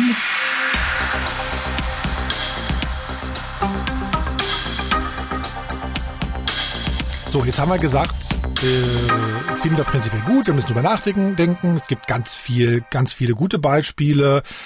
Was ich mich sozusagen die ganze Zeit frage, wer kümmert sich denn dann um die reine Technik. Also was ist denn, wenn so ein Tablet mal irgendwie sich aufhängt oder wenn auf so ein Tablet ein Update gespielt werden muss oder wenn das WLAN nicht funktioniert oder wenn sozusagen Stromausfall ist. Also das ist ja sozusagen auch an Schulen so ein Problem. Wer administriert die Geräte? Wer pflegt die Geräte? Wie sieht es, wie, wie plant ihr das, Vivian, bei euch? Also wir haben ähm, in jedem Haus einen Hausmeister, der sich äh, auch meistens gut mit äh, technischen Geräten auskennt. Ansonsten gibt's so gut wie in, also immer in jeder Einrichtung mindestens einen Spezialisten, der sich halt privat damit auseinandersetzt und bei Fragen dann auch zur Seite stehen kann. Wir haben auch innerhalb des Betriebs jemanden, ähm, der sich mit den ganzen technischen Geräten innerhalb der Einrichtungen auseinandersetzt, wie zum Beispiel die Computer, die ja ab und an auch mal kaputt gehen können. Und da kommt dann auch immer jemand, der sich das dann anschaut, das auch repariert, bei dem man Fragen stellen kann. Da gibt's bei uns eigentlich gar keine Probleme. Ähm, ich habe aber auch schon im Austausch mit anderen ErzieherInnen äh, erfahren, dass es natürlich auch kein Standard ist, dass man jemanden zur Seite stehen hat. Und da ist es natürlich die große Frage, ob man dann ja diese Bereitschaft halt auch aufbringt, sich so damit auseinanderzusetzen, dass man halt wenn jetzt ein Tablet nicht mehr angeht, sich da, also weiß, was da jetzt los ist und halt auch das reparieren kann, da wird es natürlich ein bisschen schwieriger. Wie gesagt, bei uns persönlich haben wir da jetzt erstmal gar keine Einschränkungen oder Probleme, aber es geht natürlich auch anders und das darf man halt auch nicht vergessen. Und wir sind ja auch in einer Berufsgruppe, äh, wo wir halt auch MitarbeiterInnen haben, die sich gar nicht für digitale Medien interessieren oder auch einfach auf diesen Zug nicht so richtig aufspringen, da das schon also es ist ja jetzt auch alles ein jüngeres Thema und die meisten wollen sich dann vielleicht auch gar nicht damit auseinandersetzen und da ist es dann auch ein bisschen schwierig. Ähm, weil ich auch gerade wollen gesagt habe, diesen Willen dazu zu haben und auch diese Begeisterung dafür aufzubringen, sich damit auseinanderzusetzen und vielleicht sogar tiefgründiger ähm, in diese Materie einzudringen, das muss natürlich auch vorhanden sein. Ich, ich sehe euch alle gerade nicken, weil das, ich will mal sagen, in Anführungszeichen Extrembeispiel sehen wir im Zweifelsfall an Schulen. Ne? Da sind irgendwie ältere Lehrer, Lehrerinnen, die vielleicht auch das im Alltag nutzen, aber die das nicht in ihren, in ihren Berufsalltag äh, reflektieren, ob das da sinnvoll ist. Dann gibt es sozusagen an Schulen das Problem, dass wir administriert die Geräte, das sind im Zweifelsfall viel mehr Geräte als in einem Kindergarten, ne? das kommt ja auch noch dazu. Dann können sozusagen Lehrer da einfach äh, sich was runterladen auf ihren Dienstgeräten. Dann sagen natürlich die äh, IT-Sicherheitsleute an den Schulen oder vom, vom Träger, Moment mal, wir lassen doch da keine Geräte in unser WLAN rein, wo jeder irgendwie runterlädt, was er will. Also eine Frage der IT-Sicherheit. Ähm, seid ihr vielleicht auch ein bisschen froh gerade zu lernen aus den Fehlern, die sozusagen an Schulen gemacht werden? Oder sagt ihr, oh, wir können das viel besser sozusagen im Kindergarten machen? Also man hat ja schon gesehen in den letzten Jahren, klar, einfach Geräte hinschmeißen, klar funktioniert das. Aber also dann hat man halt Geräte da stehen und keiner benutzt sie. Ja, und das ist halt also für mich das große, oh, Entschuldigung, das große Problem, dass halt vor allem in Grundschulen einfach Geräte reingestellt worden oder halt auch in weiterführenden Schulen. Ich habe das halt auch persönlich mitbekommen äh, in meiner Schullaufbahn, dass dann auf einmal die Polyluxe verschwunden waren und wir hatten digitale Tafeln und äh, unsere LehrerInnen wussten gar nicht so genau, was sie jetzt damit eigentlich anstellen sollen. Das war ein großes Thema und da waren die auch sehr dankbar dafür, dass halt ein paar SchülerInnen sich bereit erklärt haben und gesagt haben, hier, wir können erklären, wir können machen. Also jede Stunde kam eine andere Lehrerin, ein anderer Lehrer, der gesagt hat, das funktioniert nicht, kann mal bitte jemand gucken kommen. Und das finde ich sehr schwierig. Man sollte halt schon von Anfang an die Kollegen sensibilisieren, halt auch weiterbilden und das auch dementsprechend erklären, dass es jetzt kein großes Hexenwerk ist. Ich glaube, die meisten haben halt auch wirklich so ein bisschen Scheu und ich würde schon fast sagen Angst davor, weil das halt auch wirklich ein großer Themenbereich ist mit vielen verwinkelten Stationen, mit vielen Möglichkeiten. Wie schon gesagt, entweder ist es komplett digital oder nur zur Hälfte. Manches hat einen Bildschirm, manches schon nicht mehr, aber irgendwie hängt das ja doch alles in einem zusammen und sich da auch so ein bisschen durchzufuchsen ist ja auch ziemlich schwierig. Also wir sind in, bei uns im Projekt bei Dicket ganz froh, dass wir ja nicht nur die pädagogische Seite dabei haben, das sind wir in Magdeburg-Stendal, sondern auch das Institut für Informatik, den äh, Dr. Henry Herper aus Magdeburg, der genau aus der Seite kommt. Also der auch einen pädagogischen Hintergrund hat, aber eben auch diesen Hintergrund der Informatik und im Kontakt in Fortbildung mit der Erzieherin und Lehrerin, denke ich, genau diese Fragen auch sehr gut behandeln kann. Wie ist denn die technische Seite und äh, äh ja auch so eine Scheu abbauen kann, um zumindest so diese Grund Grundumgang mit ähm, digitalen Medien, mit diesen Werkzeugen äh, zu vermitteln. Ja, das äh, ist, denke ich, schon notwendig, auch ein Grundwissen der Fachkräfte.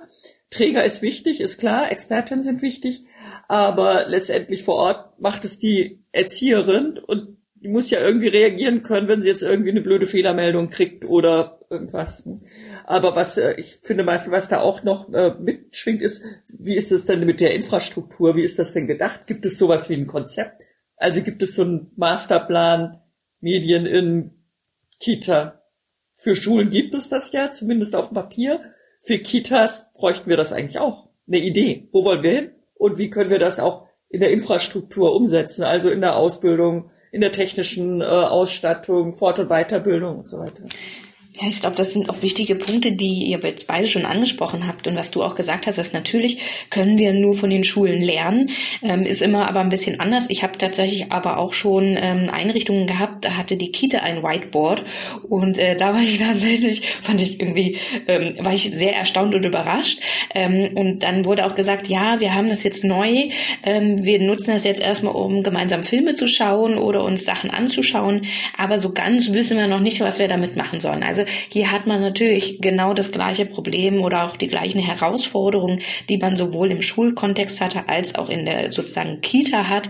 Ähm, natürlich kann ich die Technik mir irgendwie anschaffen lassen, die stelle ich hin und wie, wir schon gesagt haben, sie hat zwar den Vorteil, dass sie den Hausmeister mit dabei hat, hat aber nicht jede Kita. Wie mache ich das mit der technischen Voraussetzung? Was mache ich? Und das haben wir auch schon oft in den Fortbildungen erlebt, dass halt das oft das der Punkt ist, dass man gesagt wird, okay, ich habe habe hier jetzt das Tablet, mm, aber ähm, die Angst dahin, dass man das einsetzt, weil man dann nicht weiß, wenn irgendwie einfach nur eine ganz normale kleine äh, Pop-up aufploppt, der irgendwie vielleicht gar nichts Schlimmes möchte, aber ähm, dann die Angst davor, wenn ich das jetzt irgendwie anklicke, dann mache ich das Tablet kaputt und muss ich das dann bezahlen oder wie, äh, bleibt natürlich immer bestehen. Es wird immer digitaler.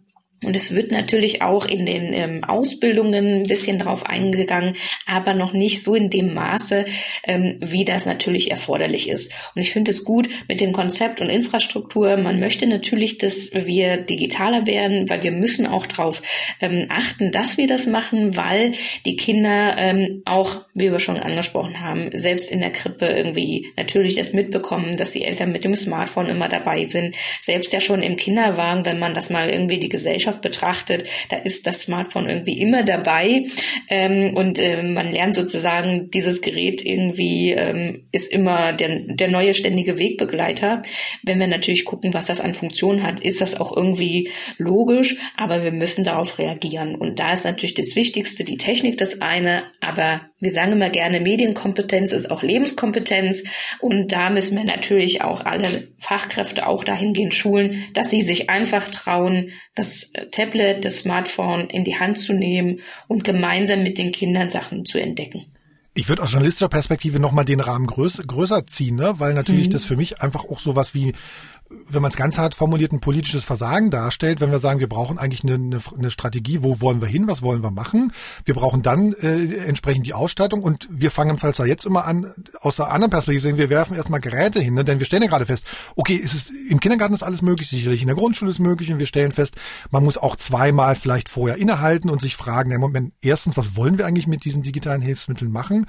Und dann zweitens, was brauchen wir denn dann dafür? Das leuchtet, also das ist für mich sozusagen argumentativ eigentlich total einleuchtend.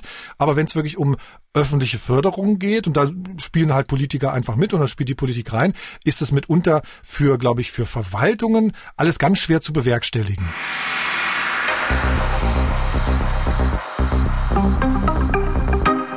Mein Name ist Olaf Schütte.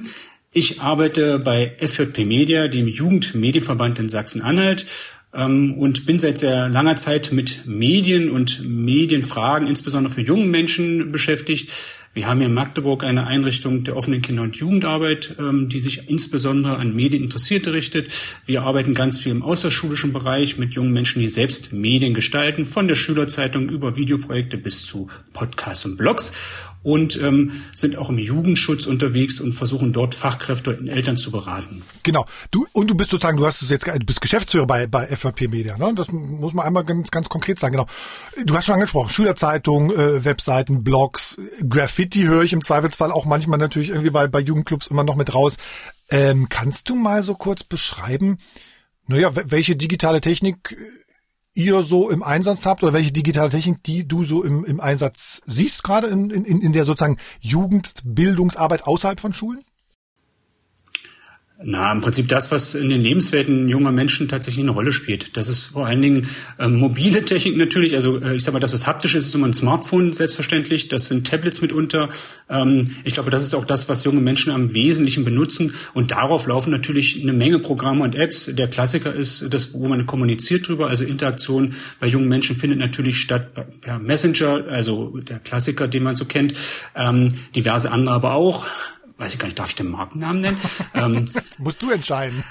Ähm, also das, das, das ist sozusagen ein, ein, ein Smartphone, auf dem eine Messenger läuft. Das mhm. ist schon, äh, glaube ich, ein, ein wichtiges, ein wichtiger Aspekt. Und dann kennen wir ja alle ähm, sozusagen Social-Media-Dienste von Instagram über TikTok, ähm, Snapchat zum Teil, womit man umgeht. Man darf aber auch nicht vergessen, dass ganz viel Gaming eine Rolle spielt. Also äh, mhm.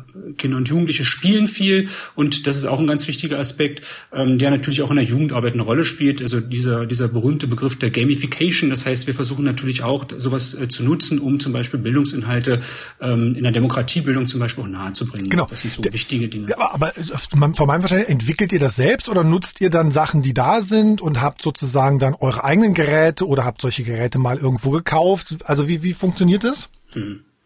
Ähm, Also wir haben Teilgeräte, ähm, das ist aber wie überall, die sind dann recht fix auch nicht mehr ganz so aktuell. Das heißt, zum Teil geht es über Bring Your Own Device. Das hängt damit zusammen, dass die Kids einfach in der Regel was haben. Ähm, und wir haben insbesondere Tablets, haben wir aber zum Beispiel einen ganz Teil da. Wir haben auch digitale Fotoapparate. Ähm, das ist so eine Mischgeschichte. Oft reicht es aber nicht, um mit allen zu arbeiten. Olaf, wir reden ja eigentlich jetzt hier über Digitales im Kindergarten. Das ist unser Thema heute oder in diesem Monat. Da ist auch so ein bisschen Grundschule dabei. Ne? Wir hatten den Eindruck, äh, wie das eine Schule in freier Trägerschaft macht wie einfach die an Geräte kommt. Wir wissen auch, wie komplex so ein Vorgang ist, wenn staatliche Schulen Geräte bekommen. Eine Kollegin von dir ist zu Gast.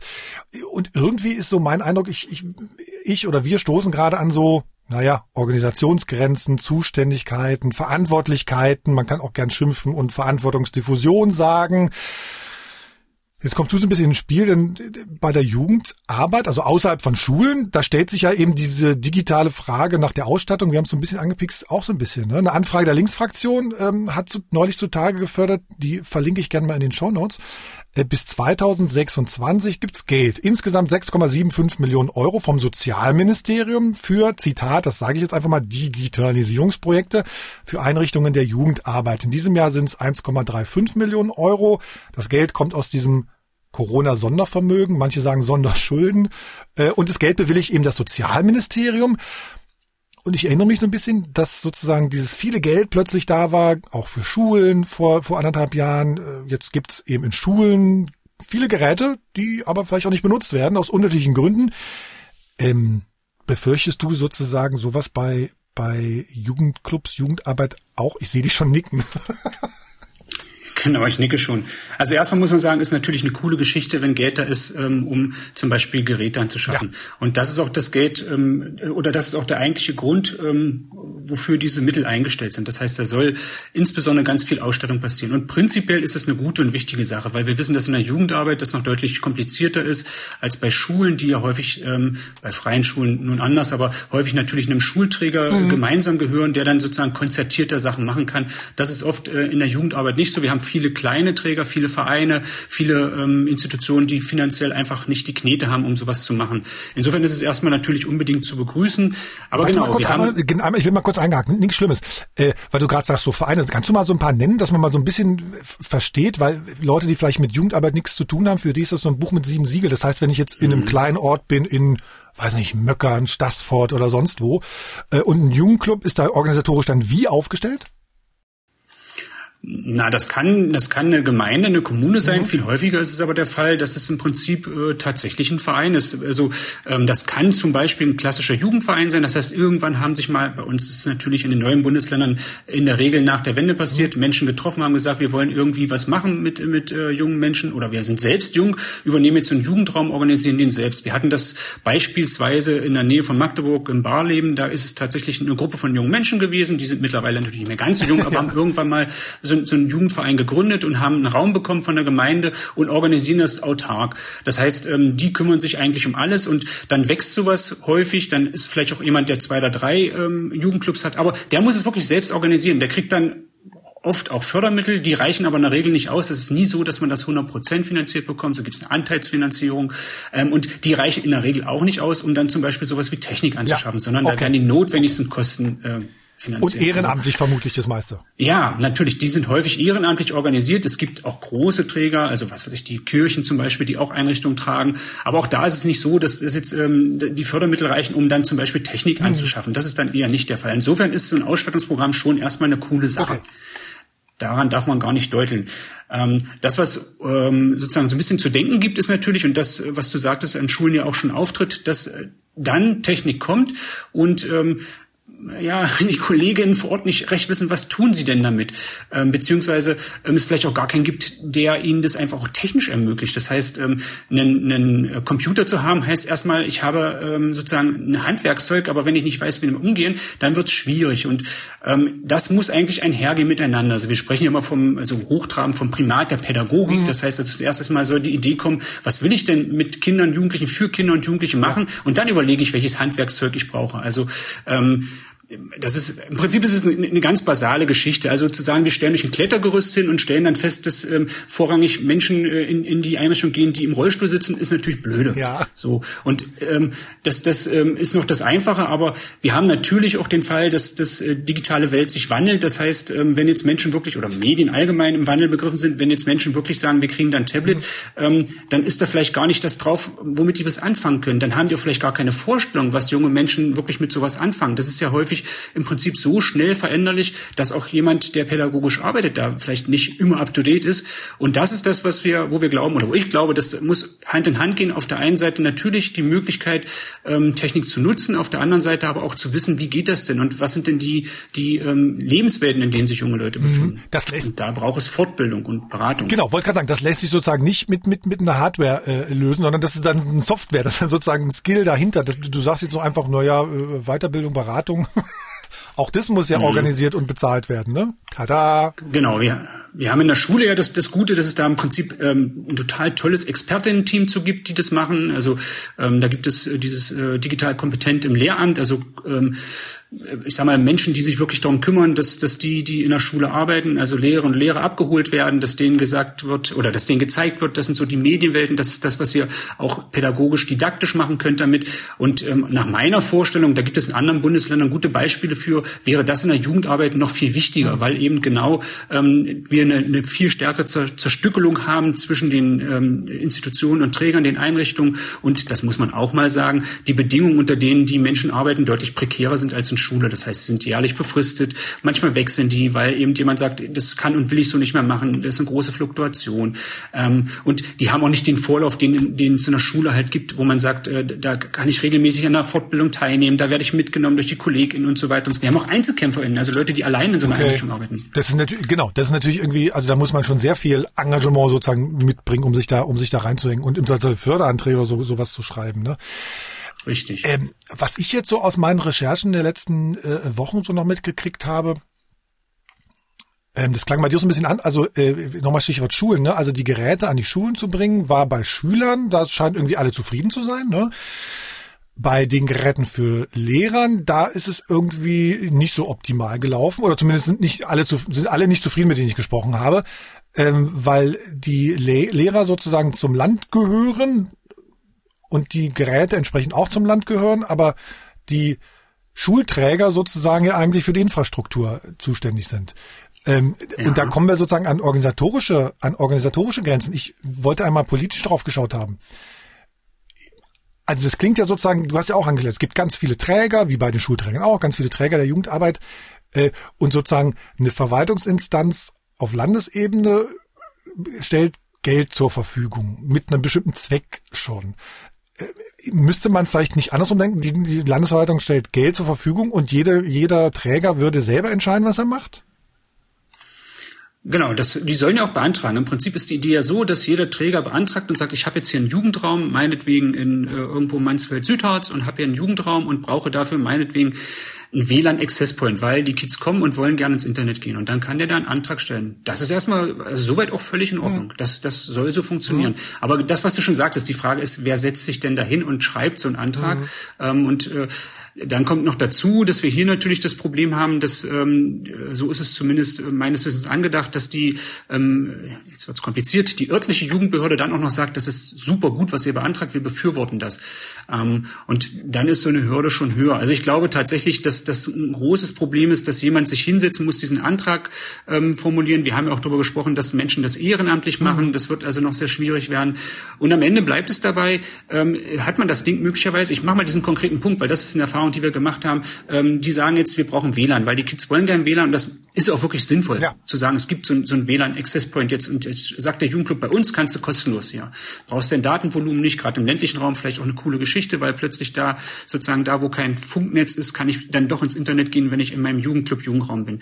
Ähm, und dann kommen die aber und sagen, Moment mal, wenn wir das jetzt machen, da gibt's ja diese Anbieterhaftung. Wie sieht das ja. aus? Wer nimmt, übernimmt denn die Verantwortung, wenn die jetzt eine Pornoseite aufrufen ja. oder dann äh, sozusagen plötzlich eine eine Rakete bestellen oder irgendwie was passiert ja. damit. Nee, das schalten wir ab. Oder wir schalten das nur an, wenn wir zugucken können. Oder wir sagen, ihr dürft aber das nicht machen. Oder wie machen wir das eigentlich? Und was passiert, wenn die dann plötzlich ein Foto machen, das verschicken und das bei uns gemacht haben? Wer übernimmt denn dafür die Verantwortung? Das sind so Fragen, die aufploppen. Ähm, und das zeigt schon, dass, dass das im Prinzip ja eben mit der Technik allein nicht getan ist, sondern da ranken sich Fragen darum, äh, ich sag mal, von, von Jugendschutz, von Urheberschutz, von, von Datenschutz. Also da sind ganz viele rechtliche Aspekte, die eine Rolle spielen. Und dann kommt wieder der praktische Teil. Was passiert denn, wenn diese, keine Ahnung, ähm, dieser Access Point dann aber ein Update braucht? Und wer macht das denn mhm. eigentlich? Äh, möglicherweise hat die Kollegin, die in diesem Jugendraum arbeitet, überhaupt noch niemals irgendwo ein Update gezogen, um Himmels Willen. Ja. Und das wäre eben total super cool, das, was wir ähm, im Prinzip im, im schulischen Kontext teilweise haben, da gibt's ja, ich sag mal, in verschiedenen sozialen Netzwerken, äh, was mir immer eingängig ist, wo ich sehr beeindruckt bin von diesem Twitter-Lehrerzimmer, also mhm. Leute, die sich vernetzen, die Sachen austauschen, die miteinander in Kontakt sind. Also so eine Bubble fehlt mir eigentlich für die Jugendarbeit. Ähm, und das, das bräuchten wir. Wir bräuchten jemand, der sowas initiiert, anschiebt, vernetzt, aufrechterhält, sagt, frag doch mal danach, ähm, die haben das so oder so gelöst. Also ein bisschen das, was du ja auch mit so versuchst, so ein bisschen zu begleiten auf, auf der journalistischen Ebene. Das brauchen wir in der Jugendarbeit noch viel, viel mehr, mhm. weil eben das Netzwerk an sich schon deutlich dünner ist. Krass, ne? Also und das, das, das, das, wo ich auch die ganze Zeit noch überlege, also die Gelder kommen jetzt vom Sozialministerium. Ähm, was ist denn eigentlich mit dem, mit dem Ministerium für Digitales und Infrastruktur? Ist das nicht eigentlich deren? Wäre so ein Thema nicht eigentlich bei, also die reine Ausstattung sehe ich eigentlich da, ne? Also ich, das ist auch so kompliziert im, im, im, in so einer Verwaltung gerade, finde ich, ne? Ja, das, das, ist, das ist irre kompliziert. Ich weiß auch gar nicht, ähm, wieso da die Kommunikation funktioniert, aber das sollte man gemeinhin denken, ja, dass Digitales so ein Digitalisierungsministerium ist. Andererseits ist die Argumentation natürlich Jugend gehört in Jugendministerium. Das ist generell eine spannende Geschichte, also wie sich da quasi so Landespolitik, Landesverwaltung sortiert. Ähm, ich glaube, dass es das ähm, oder anders äh, es soll ja so sein, dass jedes Ministerium eine Digitalisierungsstrategie entwickelt. Das ist ja Teil des Koalitionsvertrages, wie ich heute und dann heißt es ja auch, dass im ja. Prinzip ähm, so, so, so ein Sozial- oder Jugendministerium überlegen muss, wo will ich denn hin mit Digitalisierung und mit Medien bei jungen Menschen in der Jugendarbeit. Mhm. Und das ist, glaube ich, gut abzustimmen, wenn es dafür ein zuständiges Ministerium gibt, auch mit denen, ja. Genau, genau. Also das Inhaltliche kann, kann ja weiter da bleiben. Das ist, ich sage, das parallel mit den Schulen. Ne? Also es gibt die Schulträger, die sich für die Infrastruktur äh, zuständig fühlen und sozusagen Inhalt, Köpfe kommen vom Land, Lehrpläne und all sowas ne? Im, im Bildungsministerium. Außer sie vergeben Geräteanlehrer, dann sind sie wieder auf da. Also, das ist, wieder, ja. das ist, ich, ich, ich, egal. Das, wenn man, wenn man von außen, glaube ich, so auf so eine Verwaltung schaut, dann denkt man immer nur, was, hä? Ich verstehe das nicht, wie das, wie das so gewachsen ist. Ähm, Olaf, na pass auf, wenn du dir mal jetzt was ausmalen könntest, wenn man sagt, okay, es sind jetzt, was habe ich gesagt, 1,3 Millionen Euro in diesem Jahr für die digitale Ausstattung äh, der Jugendarbeit in Sachsen-Anhalt. Ideal würde das für dich sozusagen wie laufen? Äh, ideal würde es laufen, dass es eine coole Bedarfserhebung gibt, also dass man sagt, wir gucken erstmal, was brauchen die eigentlich, also was ist denn wirklich notwendig. Ähm, das heißt, äh, oder andersrum, ideal ist es, mit denen zu reden, ähm, bevor man so ein, so ein Programm tatsächlich startet, die das wirklich brauchen. Also zu sagen, wo wollt ihr denn hin? Das ist ja das, was in, was in Schule, ich sag mal, relativ einfach stattfindet, weil bis auf die freien Schulen, und auch die sind ja häufig nicht solitär organisiert, sondern auch größere ähm, Träger, die dann mehrere Schulen tragen, dass man sagt, was braucht ihr eigentlich, wo soll es hingehen? Das hat das Sozialministerium auch initial versucht, aber aus meiner Sicht muss man das noch weiterführen und muss das tatsächlich ähm, grundständiger erfragen, weil dann kann ich natürlich auch relativ ähm, genau Instrumente finden und die ansetzen. Das heißt, die Kommunikation mit denen, die das dann wirklich brauchen oder die das brauchen sollen, die wäre, glaube ich, essentiell. Und darauf aufbauend ist, glaube ich, wichtig, das äh, aufrechtzuerhalten und zu sagen, wir bleiben mal in so einem Netzwerk zusammen. Wir ähm, wir, wir versuchen einfach dauerhaft miteinander zu reden. Wir gucken mal, wie geht es weiter. Auch da habe ich keine Idee. Also was passiert, wenn jetzt jemand so ein, so so ein ähm, sag mal jetzt meinen Satz Notebooks kriegt oder sowas? Was, was geht, wie geht es denn weiter? Ähm, ich weiß, also aus meiner Sicht ist, nicht, ist noch nicht klar, äh, werden die weiter begleitet? Gibt es da eine Unterstützung? Ähm, wie werden die abgeholt? Wer evaluiert? Was machen die eigentlich damit? Ähm, wer hilft denen denn danach weiter? Und da gibt es in äh, NRW, das nennt sich Konzeptopia, ähm, kann ich hier gerne den Link mal schicken. Ähm, da gibt es ein, ein cooles Projekt, die machen genau sowas. Die halten das im Prinzip dauerhaft miteinander in Kontakt. Die sagen, Kollegen, lasst uns austauschen. Wir, wir bilden im Prinzip so einzelne ja, wie Clans, wo wir sagen, also das ist eher ein kleiner Jugendraum, das ist eher eine Rieseneinrichtung. Wie können wir denn miteinander weiter im Kontakt bleiben, uns vernetzen, miteinander reden? Und ich glaube, das ist ein wichtiger Aspekt, der sollte auf jeden Fall mitgedacht werden. Und dann muss man gucken, und das ist, glaube ich, etwas, wo man ähm, so strategisch denken muss, wo wollen wir denn insgesamt damit hin? Du hast ja die Kita noch im Blick, das heißt, da geht's ja los. Und die Kinder sind ja dieselben. Also das ändert sich ja nicht, dass man sagt, wir tauschen jetzt den kleinen Tim, der, der von der Kita zur Grundschule geht, ja. dann gegen den kleinen Tom aus, sondern das ist der gleiche Tim, der nachher den Jugendclub ja. besucht. Das heißt, ich muss ja, wenn ich als Landesregierung denke, muss ich ja immer davon ausgehen, es geht ja um Kinder und Jugendliche, egal ob die eine Schule besuchen oder einen Hort besuchen oder eine Kita sind. Ähm, die nehmen an den Freizeiten der, der, der Jugendverbände teil. Das heißt, ich muss eigentlich überlegen, strategisch, was will ich eigentlich? Wo sollen die hin? Was ist eine gute, eine gute Art, dass die im Prinzip, ich sag mal, in, in, so in so einer ähm, für sie medialen Lebenswelt gut zurechtkommen, dass sie in so einer Welt, die dann zunehmend natürlich auch digitaler wird, gut zurechtkommen. Und das müssen sie strategisch überlegen. Da müssen die, die verschiedenen Player auch auf Landesebene miteinander stark in Kontakt kommen. Also das Produkt sozusagen, was ist das Produkt der Landesregierung für die jungen Menschen? Das muss man, die, die Frage muss man sozusagen dann für genau. sich mal beantworten. Das ist ein gutes Aufwachsen, äh, auch, auch in einer, in einer medial bestimmten Welt. Die haben wir ja. ja. Sag mir noch mal einmal, weil da bin ich kurz gezuckt. Ähm, du sagtest, es gab so, gab so einen Austausch. Wie war der organisiert? Waren das einfach mal Gespräche, wo das Ministerium eingeladen hat oder war das irgendwie ein Online-Austausch? Ja. Ah, okay. Das waren Online, das waren Online-Gespräche. Ich meine ein oder zwei. Ähm, die sind schon sind schon eine Weile her und da sind auch so Bedingungen formuliert worden, wo die wo die einzelnen ähm, ich sag mal Menschen, die in Einrichtungen arbeiten, sagen, das wollen wir, das wünschen wir. Vernetzung war ein ganz wichtiger Aspekt, hm, Fortbildung okay. war ein ganz wichtiger Aspekt und ähm, ich glaube, da muss man weiter ansetzen und das wäre natürlich super cool, wenn das gelingen würde. Olaf Schütte, Geschäftsführer FJP Media, Sachsen-Anhalt. Ich danke dir, vielen Dank. Ich danke auch. Bis dann.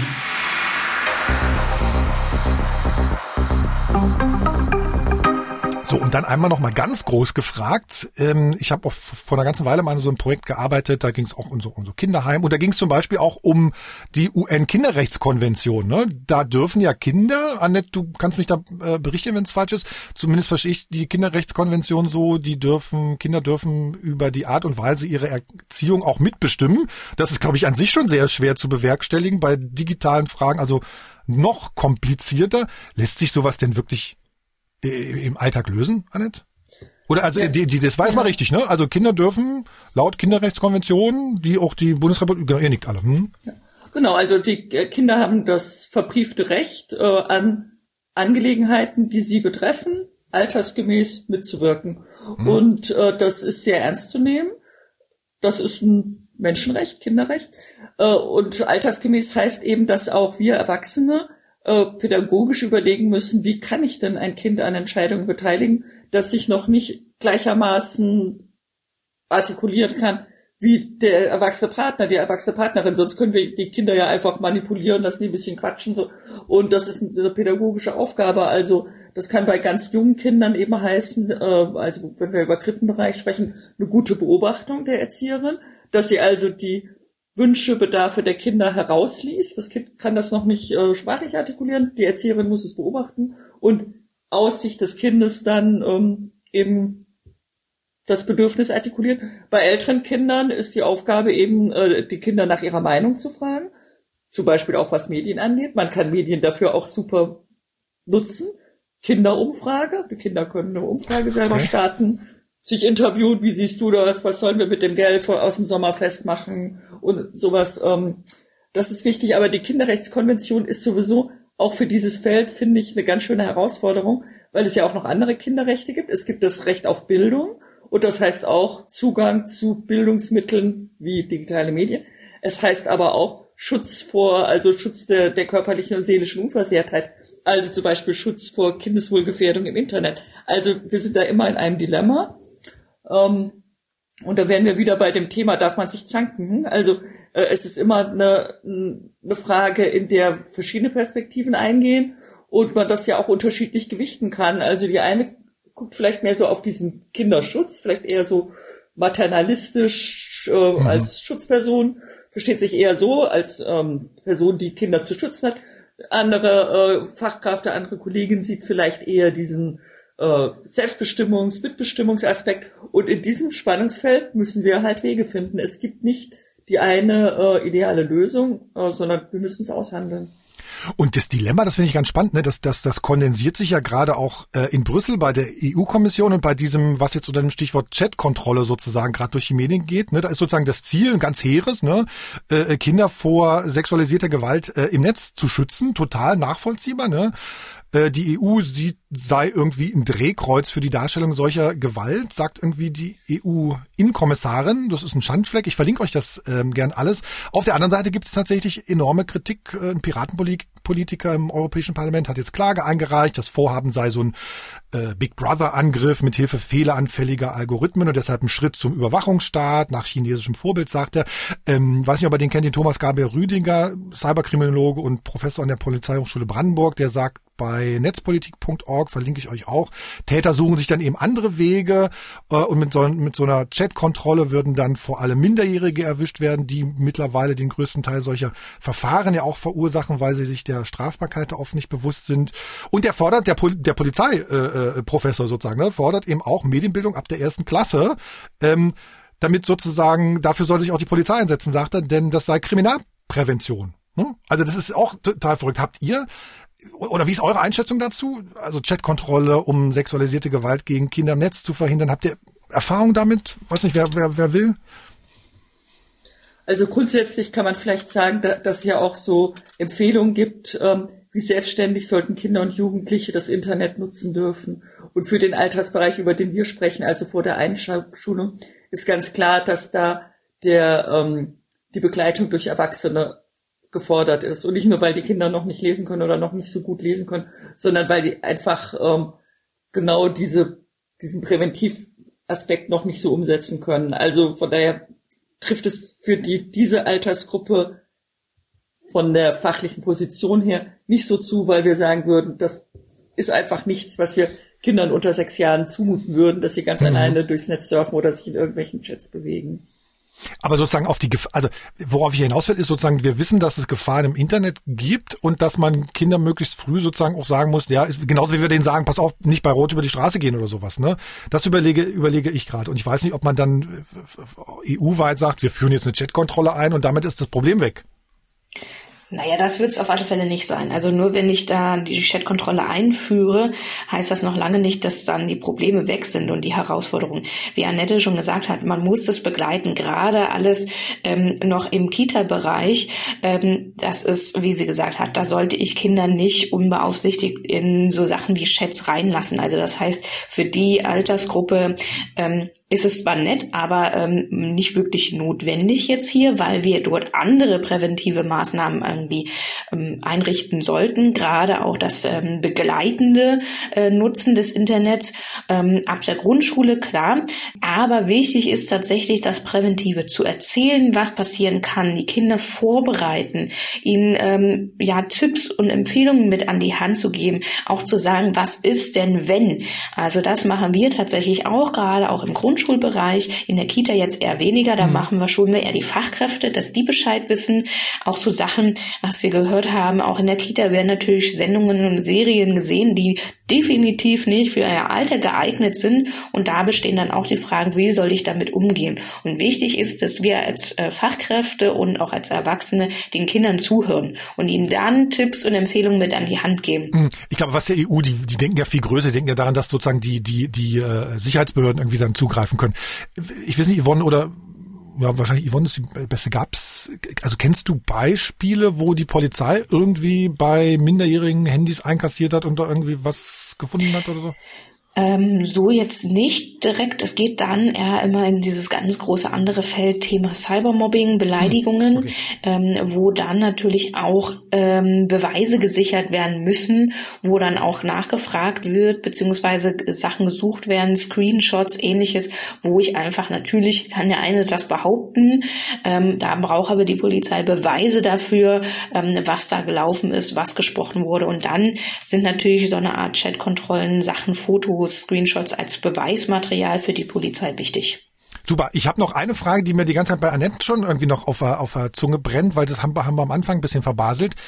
Ähm, was soll denn sozusagen am Ende, also einfach nochmal konkret gefragt, was soll denn am Ende eurer Forschung sozusagen stehen von, von, von eurem Projekt? Und sag mir nochmal den zeitlichen Rahmen.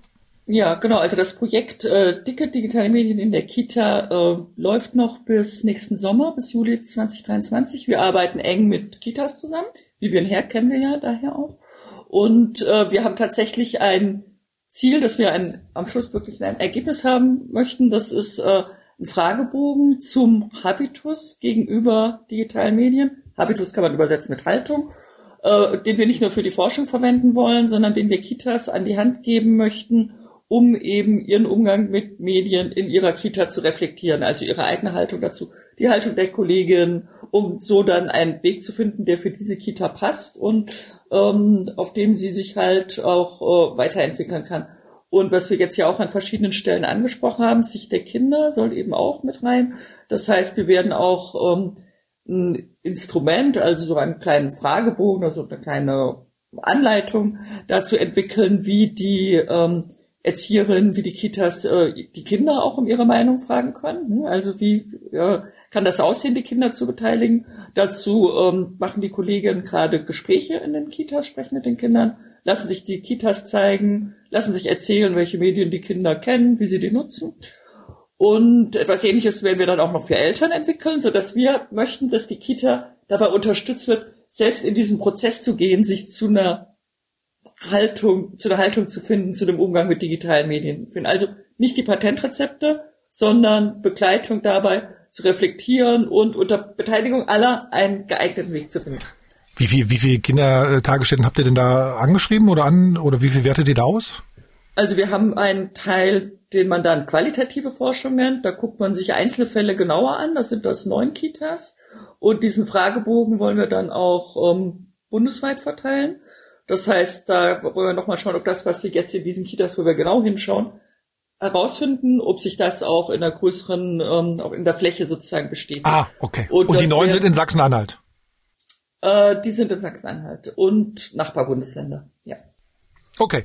Äh, ich habe ja auch ein paar Zahlen nochmal rausgesucht. Zum Schluss 105.000 Kinder unter sechs gibt's in Sachsen-Anhalt und 216.000 sechs bis 18-Jährige. Das ist ja also irgendwie auch eine ganze Menge äh, äh, Menschen, um die man sich dann sozusagen kümmern muss. Deswegen zum Ende mal ähm, du hast gesagt, kein Patientrezept gerade, Annette. Ich will euch aber trotzdem mal drängen, jeder mal ein Tipp mh, hm, an die Eltern oder oder ein Hinweis oder äh, ein, ein Tool, wo er sagt, das bitte unbedingt benutzen oder das bitte nicht benutzen. Also ein konkreter Hinweis von jedem von euch an, an uns als Eltern. Ich bin ja auch älter, sozusagen. Dann fange ich mal an. Ein ganz wichtiger Hinweis und Empfehlung von uns ist, einfach mal den Kindern zuhören. Sie einfach mal auch Experte werden lassen, weil die wissen manchmal schon selber, was sie gerne möchten und was sie nicht möchten. Und das ist einfach im normalen Alltag nicht so einfach, das wissen wir.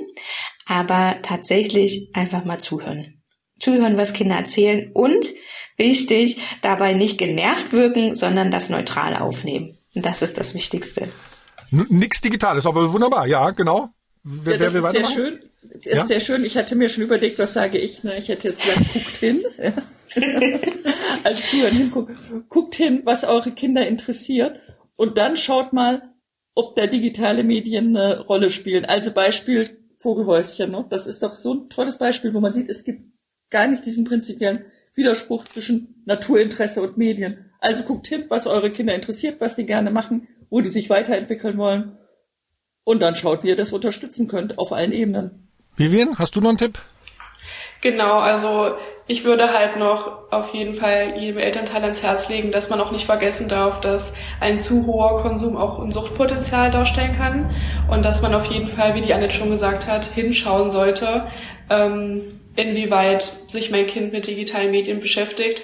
Aber man musste halt auch, wie schon gesagt, differenzieren zwischen, ist es lernunterstützend oder ist es eine Freizeitbeschäftigung.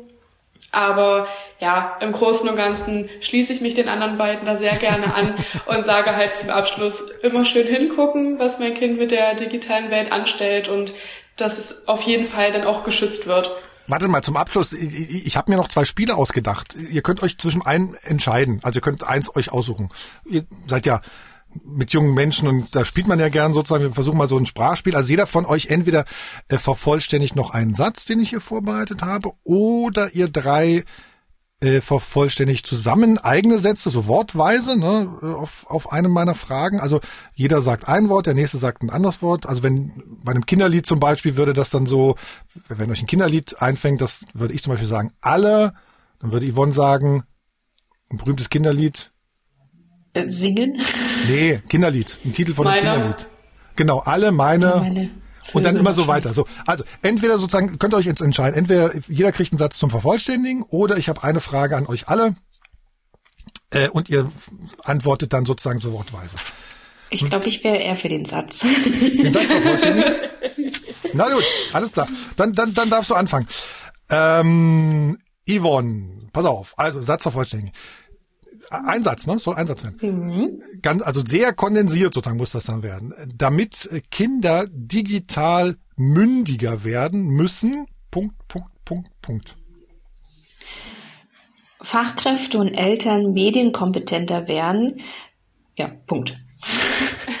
Sehr gut. Ja, Entschuldigung, das habe ich, du hast total recht. Ja, da, da kommt mir noch so ein Gedanke, ihr habt die ganze Zeit, äh, wir müssen die, die Kinder, wir müssen auf die Kinder, aber die Eltern haben wir, die müssen wir komplett immer mitdenken, ne? Weil die natürlich irgendwie, für die ist das genauso neu, ne? Richtig. Eigentlich, eigentlich müssten Eltern noch, man müsste noch mal eine Elternschule geben oder einen Elterngarten sozusagen. Eltern-Internetführerschein. Ne? Ja, Internet ähm, äh, so, pass auf, Vivian, dann für dich, äh, mal gucken. Also, Vivian, für dich der Satz, Ziel aller digitaler Technologien ist oder kann sein, Punkt, Punkt, Punkt. Die Unterstützung der Lern- und Entwicklungsprozesse, vor allem in bestimmten Altersregionen, beziehungsweise die Möglichkeit zu bieten, sich weiterzuentwickeln, zu bilden und zu erforschen. Das ist, ich glaube nämlich sowas, das fragt man auch ganz zu, we zu, zu wenig. Ne? Was ist eigentlich das Ziel von dem, was wir da irgendwie vorhaben? Äh, super, fand ich gut. Vivian. Annette, pass auf, du hast jetzt ein bisschen schwieriger. Du hast jetzt, du musst dir den Satz Anfang jetzt ausdenken. Und es kann gern politisch werden. Also Punkt, Punkt, Punkt, Punkt, äh, Komma, weil keiner richtig Ahnung hat. Also irgendwie ein, ein Halbsatz vorneweg, weil keiner richtig Ahnung hat als Begründung dann. Überleg mal. Wir sollten auf allen Ebenen die beteiligten Akteure unterstützen, sich weiter zu informieren, eine Haltung zu finden, sich eine Meinung zu bilden und kompetenter zu werden. Weil bislang keiner richtig Ahnung hat. Super. Vielen Dank. Oh, und einmal noch, wir haben ja festgestellt, das, die Regel hat keiner hier gebrochen. Das finde ich sehr gut. Daumen hoch. Also, ich bedanke mich bei Annette Schmidt von der Hochschule Magdeburg-Stendal als Professorin für Bildung und Didaktik im Elementarbereich. Vielen Dank. Ja, vielen Dank an euch alle für das spannende Gespräch. Und danke auch an Vivian Herr vom Kindergarten Villa Kunterbund äh, in Dessau. Danke, dass du dabei warst. Dankeschön, es hat ganz großen Spaß gemacht. Auch das ist schön, das hört man ja gern. Und Yvonne Becher, vielen Dank, Medienpädagogin beim digitalen Kinderzimmer der Servicestelle Kinder- und Jugendschutz. Gern geschehen. An allen auf alle Fälle einen erfolgreichen Tag und dass wir medienkompetent bleiben. Digital Leben. Ein Podcast von MDR Sachsen-Anhalt.